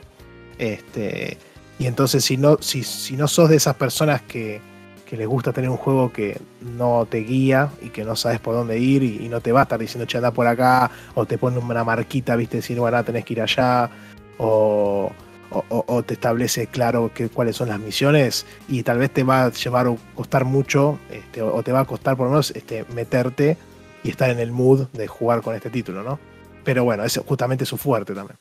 Así que no es sé que si- para mí no, no es para todos y por ejemplo es un poco mi única crítica al juego, no el juego en sí, sino lo extra que agregó después de una vez que sacás tanto el final bueno y malo, hasta el Mm. final bueno me parece piola lo- los puzzles que tiene, lo críptico que Sí. es por momentos, cómo resolverlo y demás, eh, me parece piola. eh, pero creo que después como que se le fue un poco la olla, como dicen, se fue de mambo y hace cosas que yo no sé cómo la- uno las descubre por cuenta propia. Eh, por ejemplo, hay algo que tenés que, para sacar una pista de una página del manual como para que te aparezca algo en la lapicera, leí en una guía, porque no lo hice, pues lo mandé toda la concha de la lora. Tenés que pausar el juego, bajar el volumen a cero, esperar no sé cuántos segundos y volver, y ahí te aparece la Ah. pista en la lapicera del manual. Entonces, esas cosas, ¿cómo carajo la voy a sacar yo? No tiene sentido. O por ejemplo, en un momento Porco se trabó con algo que sí es más sacable. Pero por ejemplo, en el juego hay puertas ocultas que en ningún momento te dicen cómo sacarlas. Y les, se las hago fácil, es con un explosivo.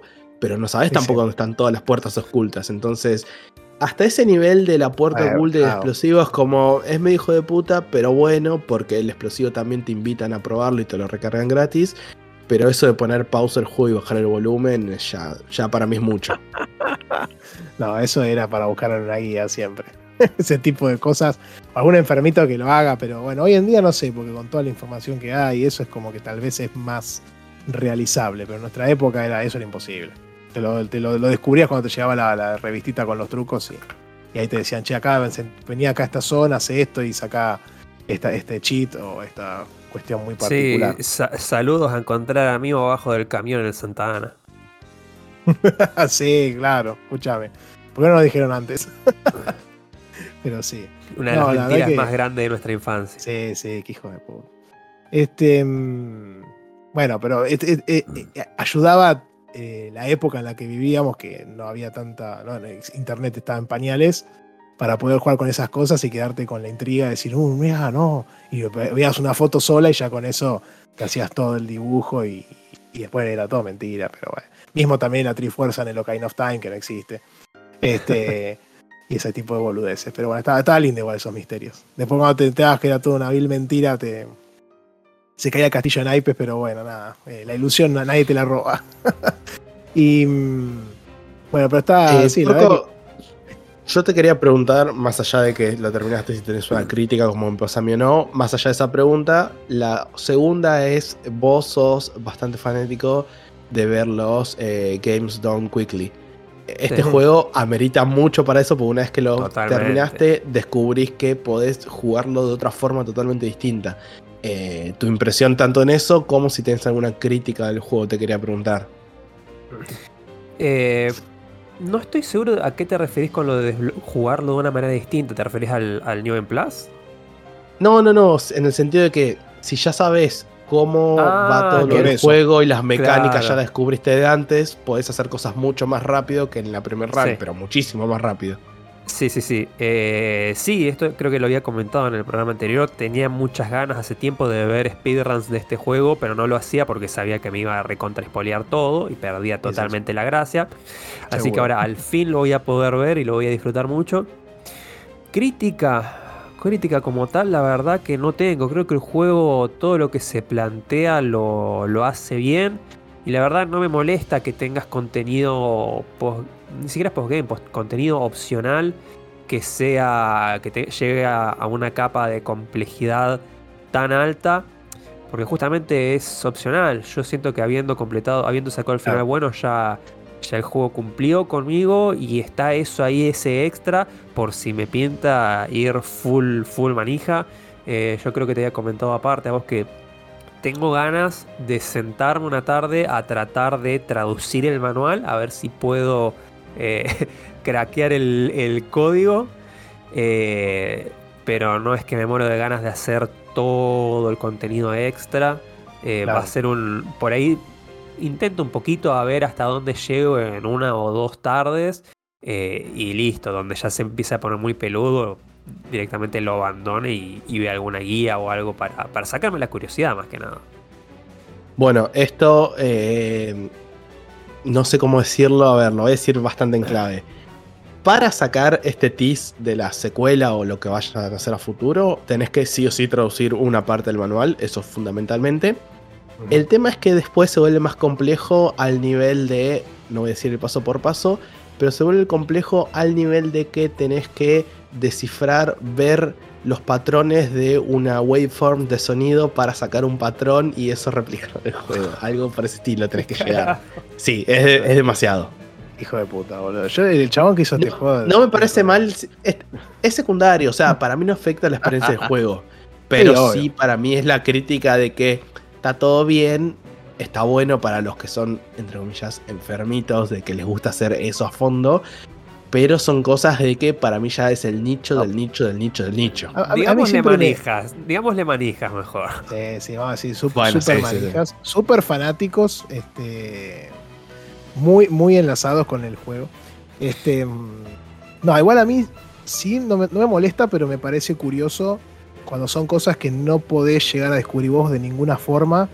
Ahí sí me hace un poquito de ruido, porque, qué sé yo, eh, si tengo que recurrir sí o sí a una guía para sacar una cuestión, no me parece que esté tan piola, digamos. Este, qué sé yo, lo hemos hecho mil veces, ¿no? Tampoco me jode, no es que tipo me, es trascendental, detrimental a la experiencia del título. Me parece que el juego igual va a ser buenísimo a pesar de eso. Pero, qué sé yo, lo de volumen no lo hubiese hecho nunca, ¿entendés? Eh, nadie lo hubiese hecho nunca, me parece. Este, entonces, este, qué sé yo. Pero bueno, como dijo Porco, es O sea, opcional me- también. Me parece que igual tal vez un tease de un, de un próximo título está bueno tenerlo más accesible. Porque si lo, lo opcional es que te den un arma piola o que te den un, un upgrade o una cosa media loca, bueno, perfecto, listo, no pasa nada. Pero si es algo que está más interesante con la narrativa y eso, me parece que tendría que venir de otra forma. Pero bueno, nada. Es que justamente me parece que no es tan grave en este caso porque no es que siquiera el final bueno está atrás de ese- esa locura que tienes que hacer. El final bueno lo puedes conseguir, es accesible y todo. Jugando normal. Marco lo hizo sin ninguna guía ni nada, más de uno lo habrá hecho sin guías ni nada. Eh, pero lo otro es como para el tease de un futuro juego, quizá, y quizás ni siquiera estoy seguro si significa eso. Ah, o bueno, no. qué sé yo. Por eso no me parece tan grave, pero quiero marcar el punto como que este juego hacerlo al 100% está complicado. Tiene que ser un fanático. este, no, pero me parece que igual el de tal, también entiendo un poco el espíritu de que si alguien logró este, descubrir el dónde está el TIS, este, por ejemplo, para hablar puntualmente de, un- de una situación, y tal vez este, lo que, el espíritu del, desarrollador de lo que quería era que, esa persona lo comparta con otro, ¿entendés? Y diga, che, ¿sabés que hay un TIS en el juego que tenés que ir a tal lugar? Ponele, puedo decir algo, ¿entendés?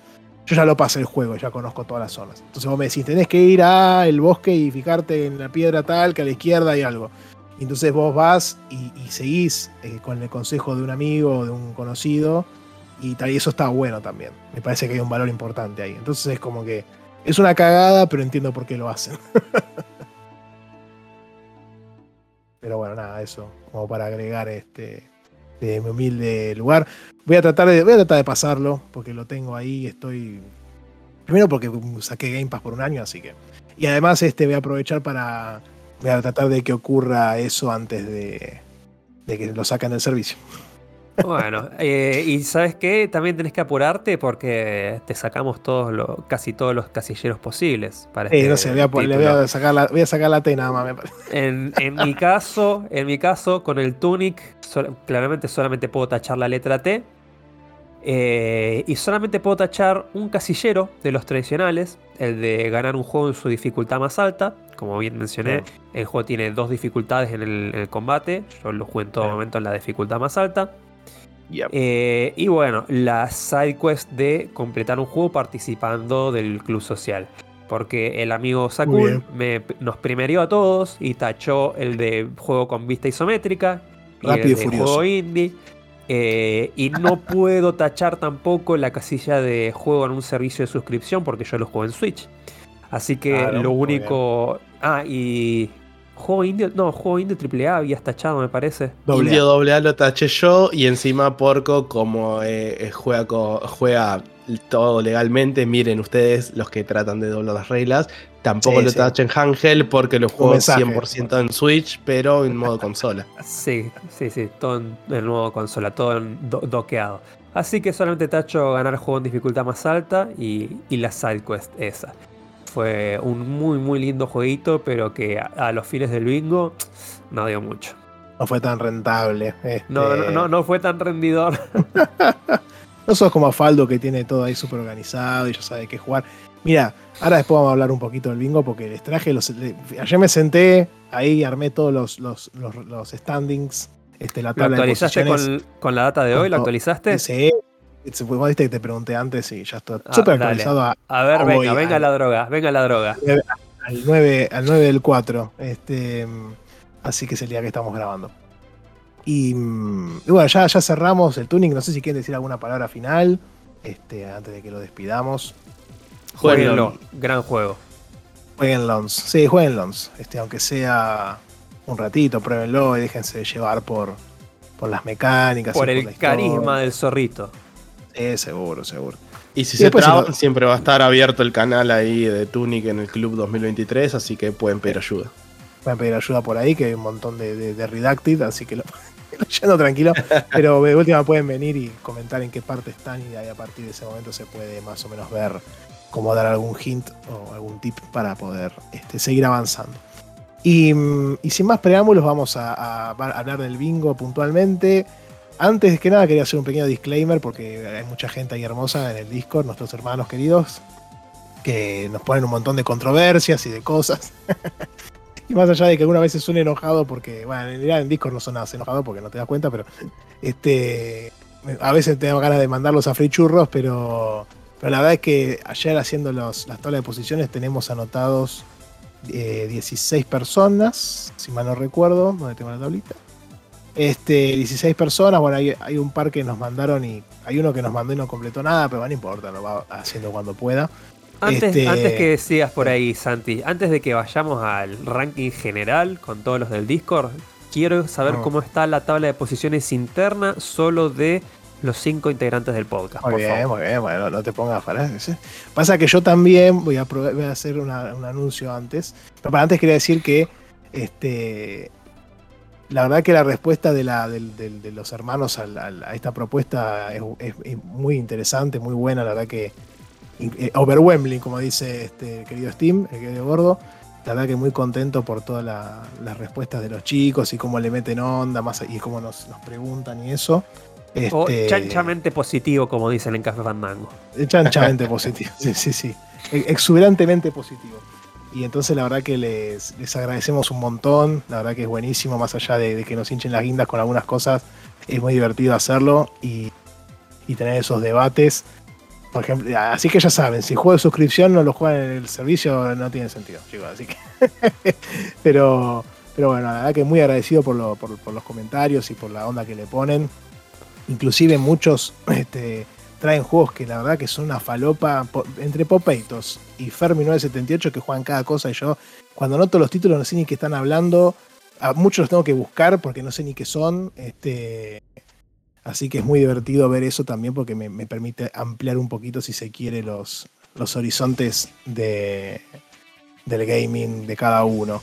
Después en el Discord voy a publicar, pero hay un par de personas que nos tienen que pasar eh, su top del año, porque también tienen que completar por ese lado, que son Fede, Farcarrizo y, y Bastion.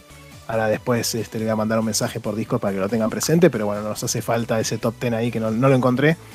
Este, y hablando Y justamente... Una, de cal- una de cal, una de cal y una de arena, así como los oyentes nos deben cosas, eh, creo que hay un par, yo recién ayer lo hice, le debe asignar los juegos a las personas, como por ejemplo a Popeito, Sí, yo ya lo Yo ya asigné se lo el otro di. día.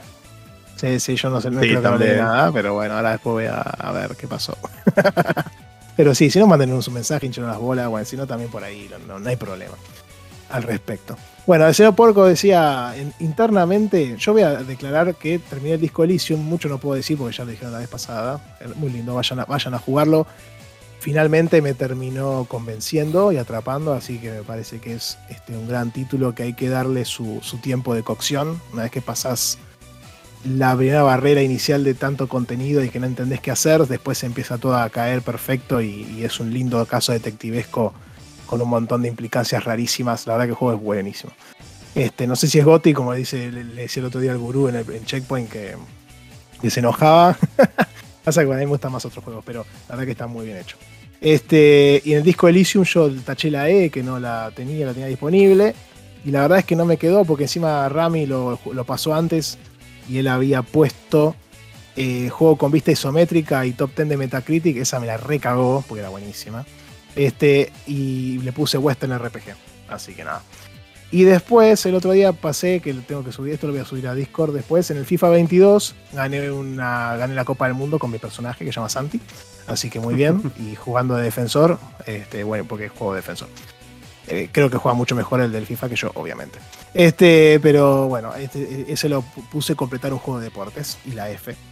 Así que con estas este, standings, y recién el señor este, Porco nos dijo que Team Sentinel le puso juego nominado a Boti de la Logia y juego donde controlas un robot y un mecha. Y en el Tunic pusiste juego de dificultad más alta y nada más, ¿no? Correcto. Correcto. Eh, y, la y, T, y la T, y bueno, y la, y, las, y la side quest de juego en un club social. sí, eso ya está también. A ver, déjame chequear porque es- esto sabes que es una cosa mágica. Ahí está. Com- Y cómputos después- en vivo.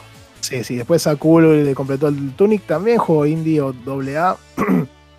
juego con vista El isométrica, Túnico, Indie el AA, juego con vista isométrica y el Spider-Man Standalone y 100%. y 100%. y ninguna letra.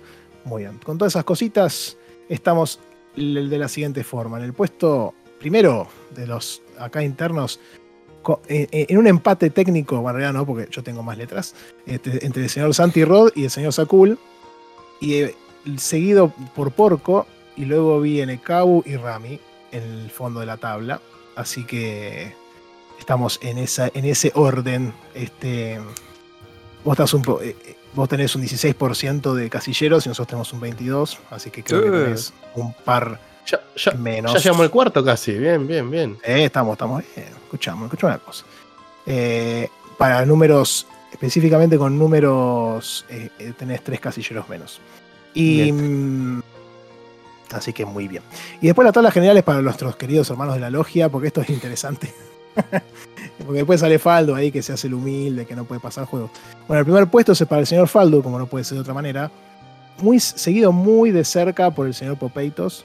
Este Faldo tiene un 77,55% de casilleros y Popeitos un 73%. Así que están a dos casilleros de diferencia. A Faldo creo que le quedan nueve por terminar ya. Este, y tienen un empate en 80 tiene un empate en 80,77 de las, de, las, de las letras. o sea que están a, están a 2%, 2 y en las letras están empatados. Así que el primer puesto está súper peleado entre los dos. ¿Tenés a mano de los casilleros principales cuántos son los que completaron? Si lo tenés rápido, si no, no importa. ¿Cuántos números de eh, casilleros? Sí, tengo. Eh, Faldo completó 38 y son 49, así que le quedan 11. Y el no, es que 30, 38, 38 son al menos eh, 16, 17 juegos, porque también hay casilleros sidequests, Sí, pero son sí, 16, eh, 17 juegos mínimo. Sí, él puso generalmente dos en cada juego, salvo un par que tienen uno solo. Qué animal. Eh, para juegos, ya te digo cuántos juegos tiene, porque lo tengo acá. Juegos tiene 20 juegos. Y Popeitos pasó, creo que más juegos. Popeitos pasó, sí, una locura. Popeitos pasó 25. Igual el que más juegos tiene es Fermi 978. Ah, no, no tiene tantos. Pensé que tenía más. Pero también tiene 20 y pico. 19 tiene. Este, el tercer puesto justamente es Fermi 978 que está empatando con Santi Quiroga, está en un empate técnico, hay 36%, y en el quinto puesto viene el señor Dam con 34%. Ya después venimos nosotros, como decíamos antes, Fede Porco, Leonardo- Leandro Najaris, eh, Fer Carrizo, Cabu Rami, Dani Lanar, eh, Bastión y último Zombos que no nos mandó la planilla nomás. Este, pero bueno, cuando lo pueden completar cuando quieran. Este, mm, Así que, que nada, eso. Eh, Estaba pensando, hacemos un poquito de producción en vivo, porque mm, ahora cuando los chicos me pasen el top 10, seguramente me van a pasar algunos que ya pasaron, porque ya los conozco. Este, así que no sé si directamente decir que pasen el top 10 y listo, si pasan algunos que ya pasaron fue, o decirle que pasen un top 10 más recortado, tipo si se metieron en marzo, que me pasar 10 pasen 8, ¿entendés? Y en una proporción en base al tiempo que queda, porque si no, nada. Bueno, mi, opinión personal es, mi opinión personal es no. Las reglas Bien. parejas para todos. Sí, sí, pasen un top 10 y si ya está completado, bueno, se lo damos como válido. También estuve tachando en cada uno cuál juego pasaron en su top 10. Este, recuerden que está la parte de los tres juegos en tres sistemas distintos, que si ya alguno los va completando pueden ir mandándolo. También así lo tengo en mente, porque no, no sé en qué lugar, en qué consola o plataforma pasan sus, sus juegos, así que por ese lado me pueden avisar. Y, y bueno, eso es, ese es el update al 9 del- de abril interesante, viene, viene muy lindo todo, así que de vuelta súper agradecido a la comunidad, a la respuesta que han tenido para, para, este, para este desafío y este, este, esta forma de, motivar un poquito a, a- a encarar de otra manera el backlog. Yo justo ayer, este, porque estoy jugando al Tales of Arise, por ejemplo, y no tacho nada, entonces no sé si voy a seguir jugando, no mentira, sí lo voy a seguir jugando porque está buenísimo, pero ya estuve haciendo todo un croquis este, para ver qué juegos este, darle y poder empezar a tachar algunos casilleros. Y, de- ahí quería traer a colación, porque yo sé que este, este es un hijo de puta, que seguro lo hace, porque hace poco pasó el Into Bridge, que le trajo dos letras y dos casilleros rarísimos que le faltaban. Y para mí lo jugó por eso. Más allá de que el juego está bueno, para mí lo jugó para, para tachar esos casilleros y la letra. No a mí no me engaña. Este, pero bueno, me causó mucha gracia cuando le dije hija de puta. Así que está, está muy Bueno, vamos, bien vamos a habilitar entonces, aprovechamos esto que estás preguntando, vamos a habilitar la pregunta de Spotify. Spotify siempre dejamos la encuesta del The Original. Creo que esta vez eh, podríamos, en vez de hacer el vino, preguntar qué juegos jugaron solo por el bingo y que nos vayan comentando ahí, ¿no? Sí, sí, o que estuvieron impulsados por el bingo, vamos a decir. Este, porque el Into the Breach es un gran juego también. y no, es que lo no es que jugó al Superman 64, como ya mencionamos antes, sino que. Sí, este, pero quizás eh, tenía otro juego en mente y viró la opción gracias Sí, a algunos casilleros del bingo, podríamos decir. Claro, exactamente, me gusta, me gusta. Es un, una un gran, poco gran era la intención. Un poco era la intención Sí, sí, también de que la gente, empujar a la gente a probar cosas que normalmente no probaría. Sí, tal vez tenía en mente, ni siquiera tenían presente jugar al Into the Breach. Y, esto le impulsó a hacerlo realmente. Sé que él, bueno, el disco Elysium también lo, tenía, lo pasó, por lo que estoy viendo acá. Y, no sé si lo tenía presente en su momento. Nosotros lo impulsamos a que lo pueda hacer. Así que, que por ese lado está, está piola también que. No, no me molesta en absoluto, me parece gracioso y, me parece buenísimo también. Está, obviamente, dentro de la legalidad y de los marcos normativos del concurso, así que está perfecto concurso cuyo premio es no va a ser anunciado en este momento y tal vez nunca porque no hay. Así que va a Eh, ser la estuvo en el primer programa de este año. ¿Eso Claro, cuenta eso como premio? verdad. Eh, por supuesto, pueden venir a compartir con nosotros este, en la grabación de, de algún programa, que está perfecto, así que, que, que sepan que puede venir por ese lado. Así que bueno, con eso, eh, esos son todos los, los standings. Después te voy a, decir al señor editor si mete una cancioncita, porque justo estaba pensando en una canción del Goal, que es buenísima. Este, a ver si podemos meter. para meter así en este momento que me, trae muchos recuerdos también de, de cuando pasaban lo- los- los puntajes de los partidos y todo eso. Este. Eh, Santi, ¿te parece si antes de pasar, Sí. no sé si quieren agregar algo más, pero si no, antes de pasar a los comentarios, saluditos a los Sí, hermanos y hermanas de la logia, nos vamos a lo que yo quiero nombrar al momento Cebollitas campeón. Vamos, tranquilamente. Subcampeón. Sí, claro. ¿Por qué subcampeón? Me perdiste. Cebollita, subcampeón. Claro, ce- cebollitas era como que salían segundos, digamos. Claro. Bueno, pero ahora Cebollitas va a salir campeón. A ver. Ah, No me sigue ninguno de los dos, ¿no? ¿Por qué lo estoy diciendo? No. Porque eh, cerramos el Tunic como juego del club Ah, sí. de, este- Ah, sí. de esta tirada y ahora tenemos que anunciar el nuevo juego para el club.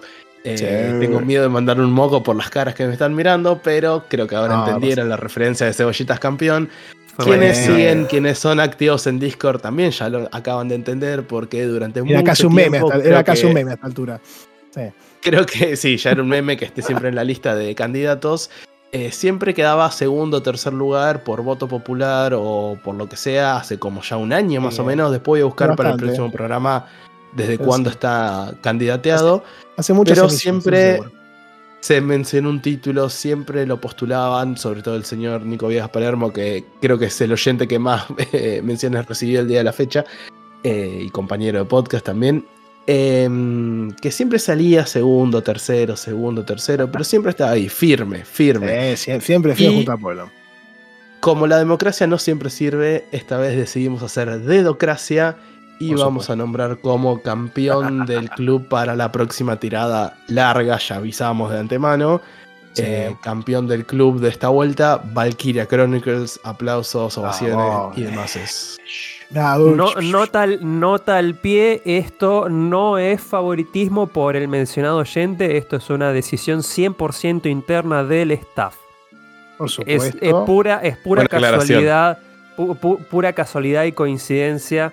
eh, que bueno, esta, esta curiosidad de que lo- siempre quedaba, siempre le faltaban 5 para el peso, pero es una decisión para nada influenciada por agentes externos. Aquí no, no. hubo sobre debajo de la mesa. Una- eh, no, por No, supuesto. para, blanquear, como a, mí- como a mí me gusta hacer, eh, perdón Santi, te pisé, como a mí me gusta blanquear algunas cosas, eh, lo voy a hacer así a grosso modo.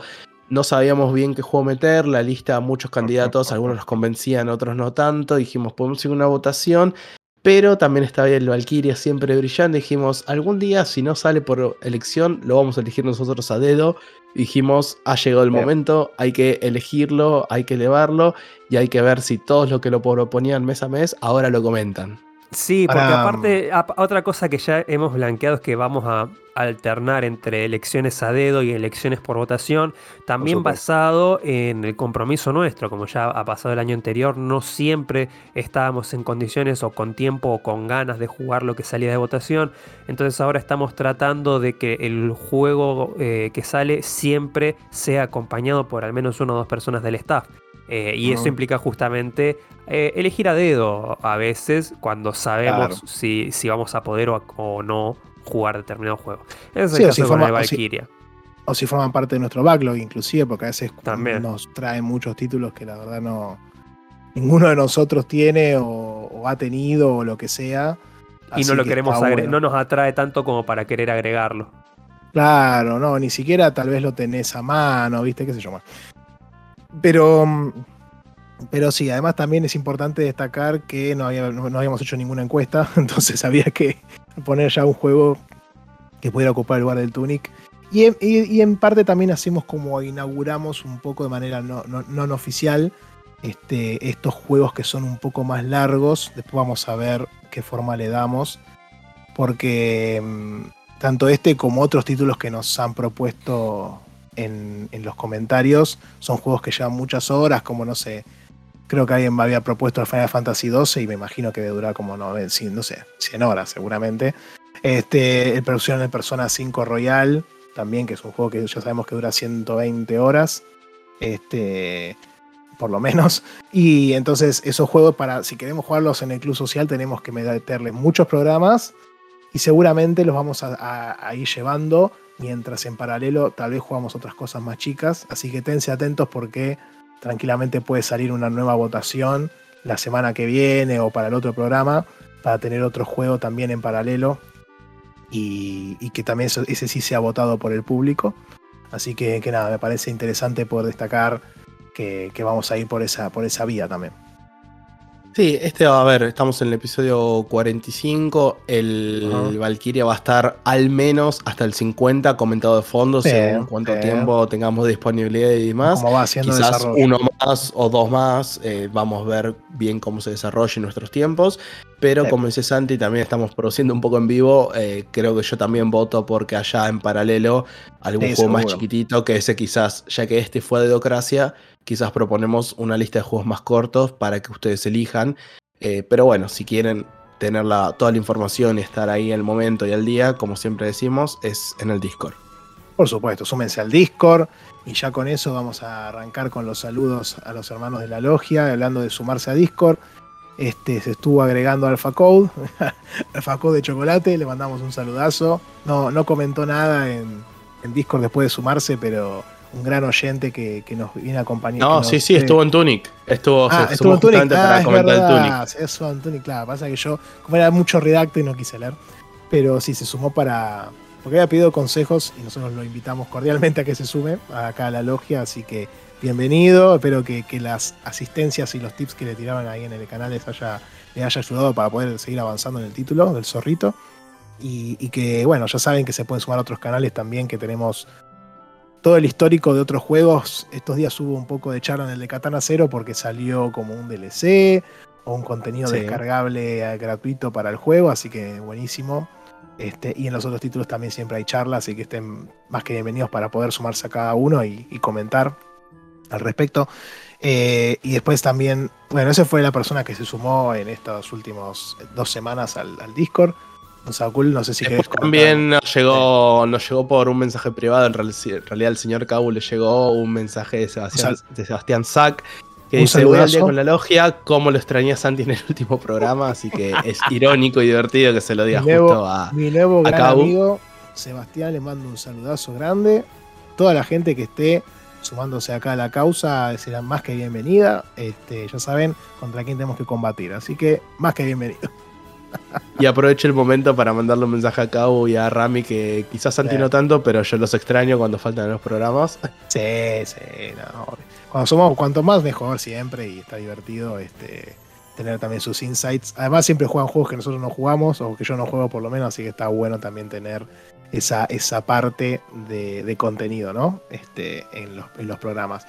Después tenemos eh, saludos de YouTube acá.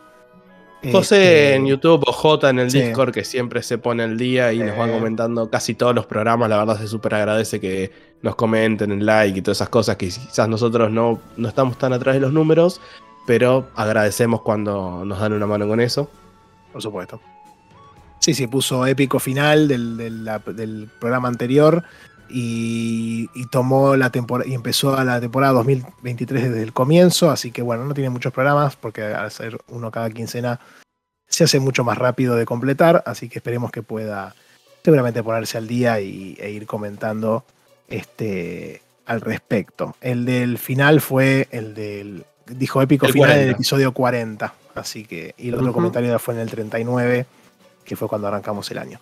Así que mm, un saludazo al señor Joseba. Y mm, después que seguir Sakul tenemos. Sí, también en YouTube tenemos de Joa RPG, de, si no me equivoco, es de Pokevice. Acá justo Porco tuvo que volver a su planeta, pero estoy casi seguro que es de Pokevice. Eh, donde nos comentó un poco. Sí, obviamente. Eh, donde en primero nos comentó un poco el tema del Tunic, que no lo hizo al 100%, pero que también le encantó el juego y nos comenta ahí un poco el tema del manual, de las zonas y demás cosas que estuvimos hablando en estos dos programas. Y después te dejo el otro comentario a vos, que es más Nintendero, si querés. Dice, hermano las comparativas, eh, Sí, porque creo que yo esto viene a raíz de que había comentado cuando empecé a interactuar un poco más con la Steam Deck y con las bondades que trae eso. Este, Sí. en, en- en relación a las no solo a las capacidades técnicas de las de la, de la máquina de una versus la otra, sino también de toda la comunidad PC que hay detrás, que con mods y con un montón de cuestiones le suman un montón de, de contenido y customización, qué sé yo, una pelotudez, pero justo ayer o anteayer me senté y dije, che, ¿habrá una forma de streamear la Play a la Steam Deck? Porque siendo que hay una aplicación en celular que es la eh, Remote Play, que te permite jugar este, en la Play en el celu directamente. Y sí, hay una aplicación que te la bajas y a partir de eso podés emular lo que hace la aplicación de PlayStation de Sony. Y ese tipo de cosas en una Switch, si no la tenés hackeada, no existe. Este, y está buenísimo tenerlo a mano. Entonces él comentaba que una vez que no, no, habés- no tenés nada, cuando empezás a probar cosas afuera, pensás que lo mejor es, es lo que está en la Switch, digamos, ¿no? Él siempre había jugado en Wii, después 3DS, y nunca le importaban los gráficos y la resolución porque son consolas más débiles, digamos. Obviamente siempre Nintendo este, utiliza tecnología que no es de punta y le saca el mayor jugo posible y, a veces les tira un poquito más de tiempo de que debería. Eh, y dice que una vez que compró la serie S, dijo que Nintendo se veía mal de verdad. Eh, pero bueno, sí, la verdad es que sí. Pero la verdad es que igual por otro lado también me pasó ahora que estamos con el tema de la película de Mario y que yo me estoy como pasando un, momento de fanatismo de Mario impresionante. Y me, puse a jugar de vuelta el Mario Odyssey un ratito y qué sé yo. Y la verdad que se ven bárbaros también los juegos. O sea, no, no. mm, Nintendo es, experto en su, en su materia de lograr sacarle hasta la última gota de hardware y de compresión de software. Y los tipos son magos, la verdad, con lo que hacen y con las herramientas que tienen a disposición. Entonces está bueno que logran utilizar un apartado artístico sublime en muchos de sus títulos y que se vean a la par de otros juegos en consolas mucho más potentes. Este, entonces me parece que eso es muy loable también. Y, pero bueno, evidentemente si, si vos querés, este, como decías Juan, antes, jugar al Spider-Man con Ray Tracing y todos los chiches, no vas a... Por más que ponerle que estés en Switch, no lo vas a jugar en Switch, ¿entendés? Lo vas a jugar en una compu con una placa de series 3000 para arriba y seguramente con mucho RAM y con un procesador que acompañe. Entonces, este, El ejemplo perfecto es el Witcher, que tuvo también hace no tanto una actualización con RTX y Sarasa, y obviamente la, el porteo de Switch no va a tener esos agregados. El porteo de Switch es, es- es muy competente y funcional. Y lo que hicieron ahí es una cosa mágica que no tiene sentido. Pero hoy, si lo jugara a portátil, creo que hasta lo jugaría en Steam Deck, ¿entendés? Claro. Pero me parece que está perfecto igual que exista. Porque hay gente que no se va a comprar el Steam Deck o no puede o no le interesa. Y solamente puede jugar en la Switch. Entonces ya lo tenés ahí y es, es completamente jugable ahí también. Entonces me parece que está bueno. Siempre que haya más opciones va a ser siempre mejor desde ya. Pero bueno, me gustaba Sí, igual el lindo y- comentario. Le mandamos un saludazo. Muchas gracias. Muchas gracias por comentar. Y por último, para cerrar, tenemos acá una cadenita de comentarios sobre el The Original anterior, que era la cárcel. Opeitos, por un lado, dice el Alien 3 de SNES, eh, donde había una Sí. pantalla de cárcel. Eh, después también tenemos eh, que directamente contestaron en Spotify, Tomás Sí. Verdú, la cárcel de los mods en WoW, donde si te llegan, anda, despíndete de tu cuenta, campeón, maquinola, agrego yo. Y después Fede Tedesco, que dice al comienzo de Dark Souls, morí si reviso una celda. Es verdad, no sé si lo comentamos, pero yo lo jugué y es totalmente cierto. Así que ya saben. Eh, también estamos empezando a levantar los comentarios de The Original que vayan dejando en, los- en el Discord también. Para no tener solamente los de YouTube o los de Spotify. Pero bueno, donde quieran dejar comentarios y si los vemos y si nos acordamos, lo vamos a guardar para después tenerlo llegado este momento. Por supuesto, está ahí, estamos ahí investigando y, y buscando todos los comentarios por todos lados y los vamos a meter ahí, así que mándennos, este, aprovechando, hablando de mandar y todo eso, nos pueden encontrar, tenemos un hermoso Linktree, este, donde tenemos todos los links y accesos a, a- a todos nuestros medios de comunicación y de difusión. El Linktree es linktr.es barra logia-del-backlog y ahí tenemos, para comunicarse con nosotros, en la parte baja de la página van a tener un sobrecito y un avioncito, que son el link para mandarnos un mail a, Gmail, y el avioncito es para mandarnos un Telegram, así que sepan que por ahí, si quieren, si son de la vieja usanza, nos pueden escribir un correo hermoso que lo vamos a leer al aire, obviamente. Y, en Telegram nos pueden mandar audios y, otras cuestiones. Y ya ahí también siempre los, tratamos de traer acá al programa. Este, así que siéntanse libres de mandarnos por ese lado de, vía de comunicación. Y si no, tienen Twitter también donde publicamos los, posteamos los programas. A veces comentamos un poco nosotros también ahí hacemos un poquito de, subimos el algoritmo ahí que el otro día comentaron que los likes te, lo, te, bustean cuatro veces y que me, gusta el poner el retweet te bustea ocho veces y que si pones todo junto te bustea 30 veces. Así que ahí pónganos ahí el me gusta, el retweet, todo, el retweet y comentario y menciona no sé quién y bueno, ahí los más, les saludamos a todos y ahí nos bustea un montón. Así que en Twitter pueden hacer eso. Tienen ahí el link perfecto para seguirnos. Después tenemos el más importante que actualmente, que es Discord, ahí donde podemos tener, donde está la papota, digamos, donde está todas las novedades. Este, tienen ahí todos los canales dedicados del club a cada uno de los juegos que vamos dándole entre todos. También tienen la parte del bingo con las reglas, ahí donde debatimos sobre. No, pero este juego se ve medio isométrico. Eh, eh, ayer estaba anotando el chile de los no es isométrico. Hijo de puta, el chile de los muertos no es isométrico, pero bueno, no importa. Me, causó mucha gracia, yo lo anotaba y me reía. Este. Pero bueno, sí, súmense ahí a la, comunidad hermosa que se está armando en, Discord, que le estamos de vuelta súper agradecidos. Me, me, pone, me, llena mucho orgullo, y muy contento todo lo que se ha armado ahí, los debates que hay. Y, eso por el lado de la comunicación. Y después para medios de difusión tenemos eh, el link a YouTube, ahí donde el señor editor de video sube el programa todo hermoso y divino. Este, así que vayan y vean Lons, que está, está bárbaro ahí en Spotify, en YouTube, ya saben, nos pueden dar eh, a la campanita, me gusta, que también seguro que gustea todo ahí el algoritmo. Este, le ponen al se suscriben, que es gratis, como dicen todos siempre. Este, no lo cobramos. Y, por ahora. la campanita, sí, por ahora no se cobra. y, la campanita también te avisa cuando sale un video nuevo, así que está bueno meter el, recordatorio. Y después tenemos Spotify, también hay que está el link este, para sumarse. En Spotify pueden dejar hasta 5 estrellas, este, dejen 5 estrellas porque es lo mejor que se puede hacer. Este, cuatro también creo, ya tres, no, si quieren pongan, vayan a otros programas a poner tres, no nuestro. Este, y lo que sí, siempre... la que siempre dejamos alguna encuesta o pregunta eh. de The Original, encuestas también cuando amerita también dejamos alguna, así que en Spotify eh, si lo usan directamente desde ahí, eh, lo pueden también alimentar ahí el algoritmo. Creo que la, misma pregunta, eso está todo en la versión mobile, así que lo tienen mucho más fácil inclusive.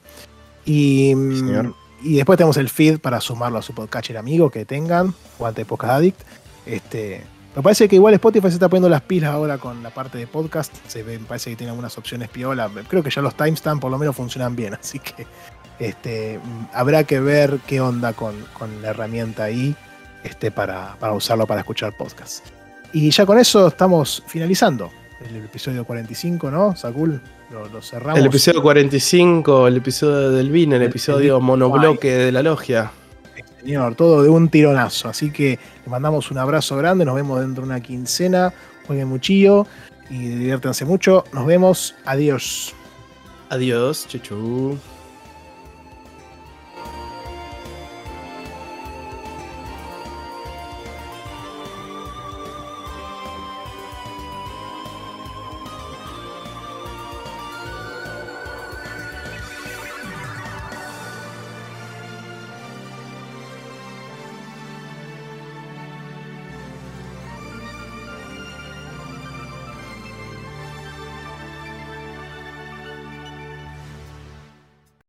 Pensé que iba, sí, yo pensé que iba a quedarnos cortina, pero bien, muy bien.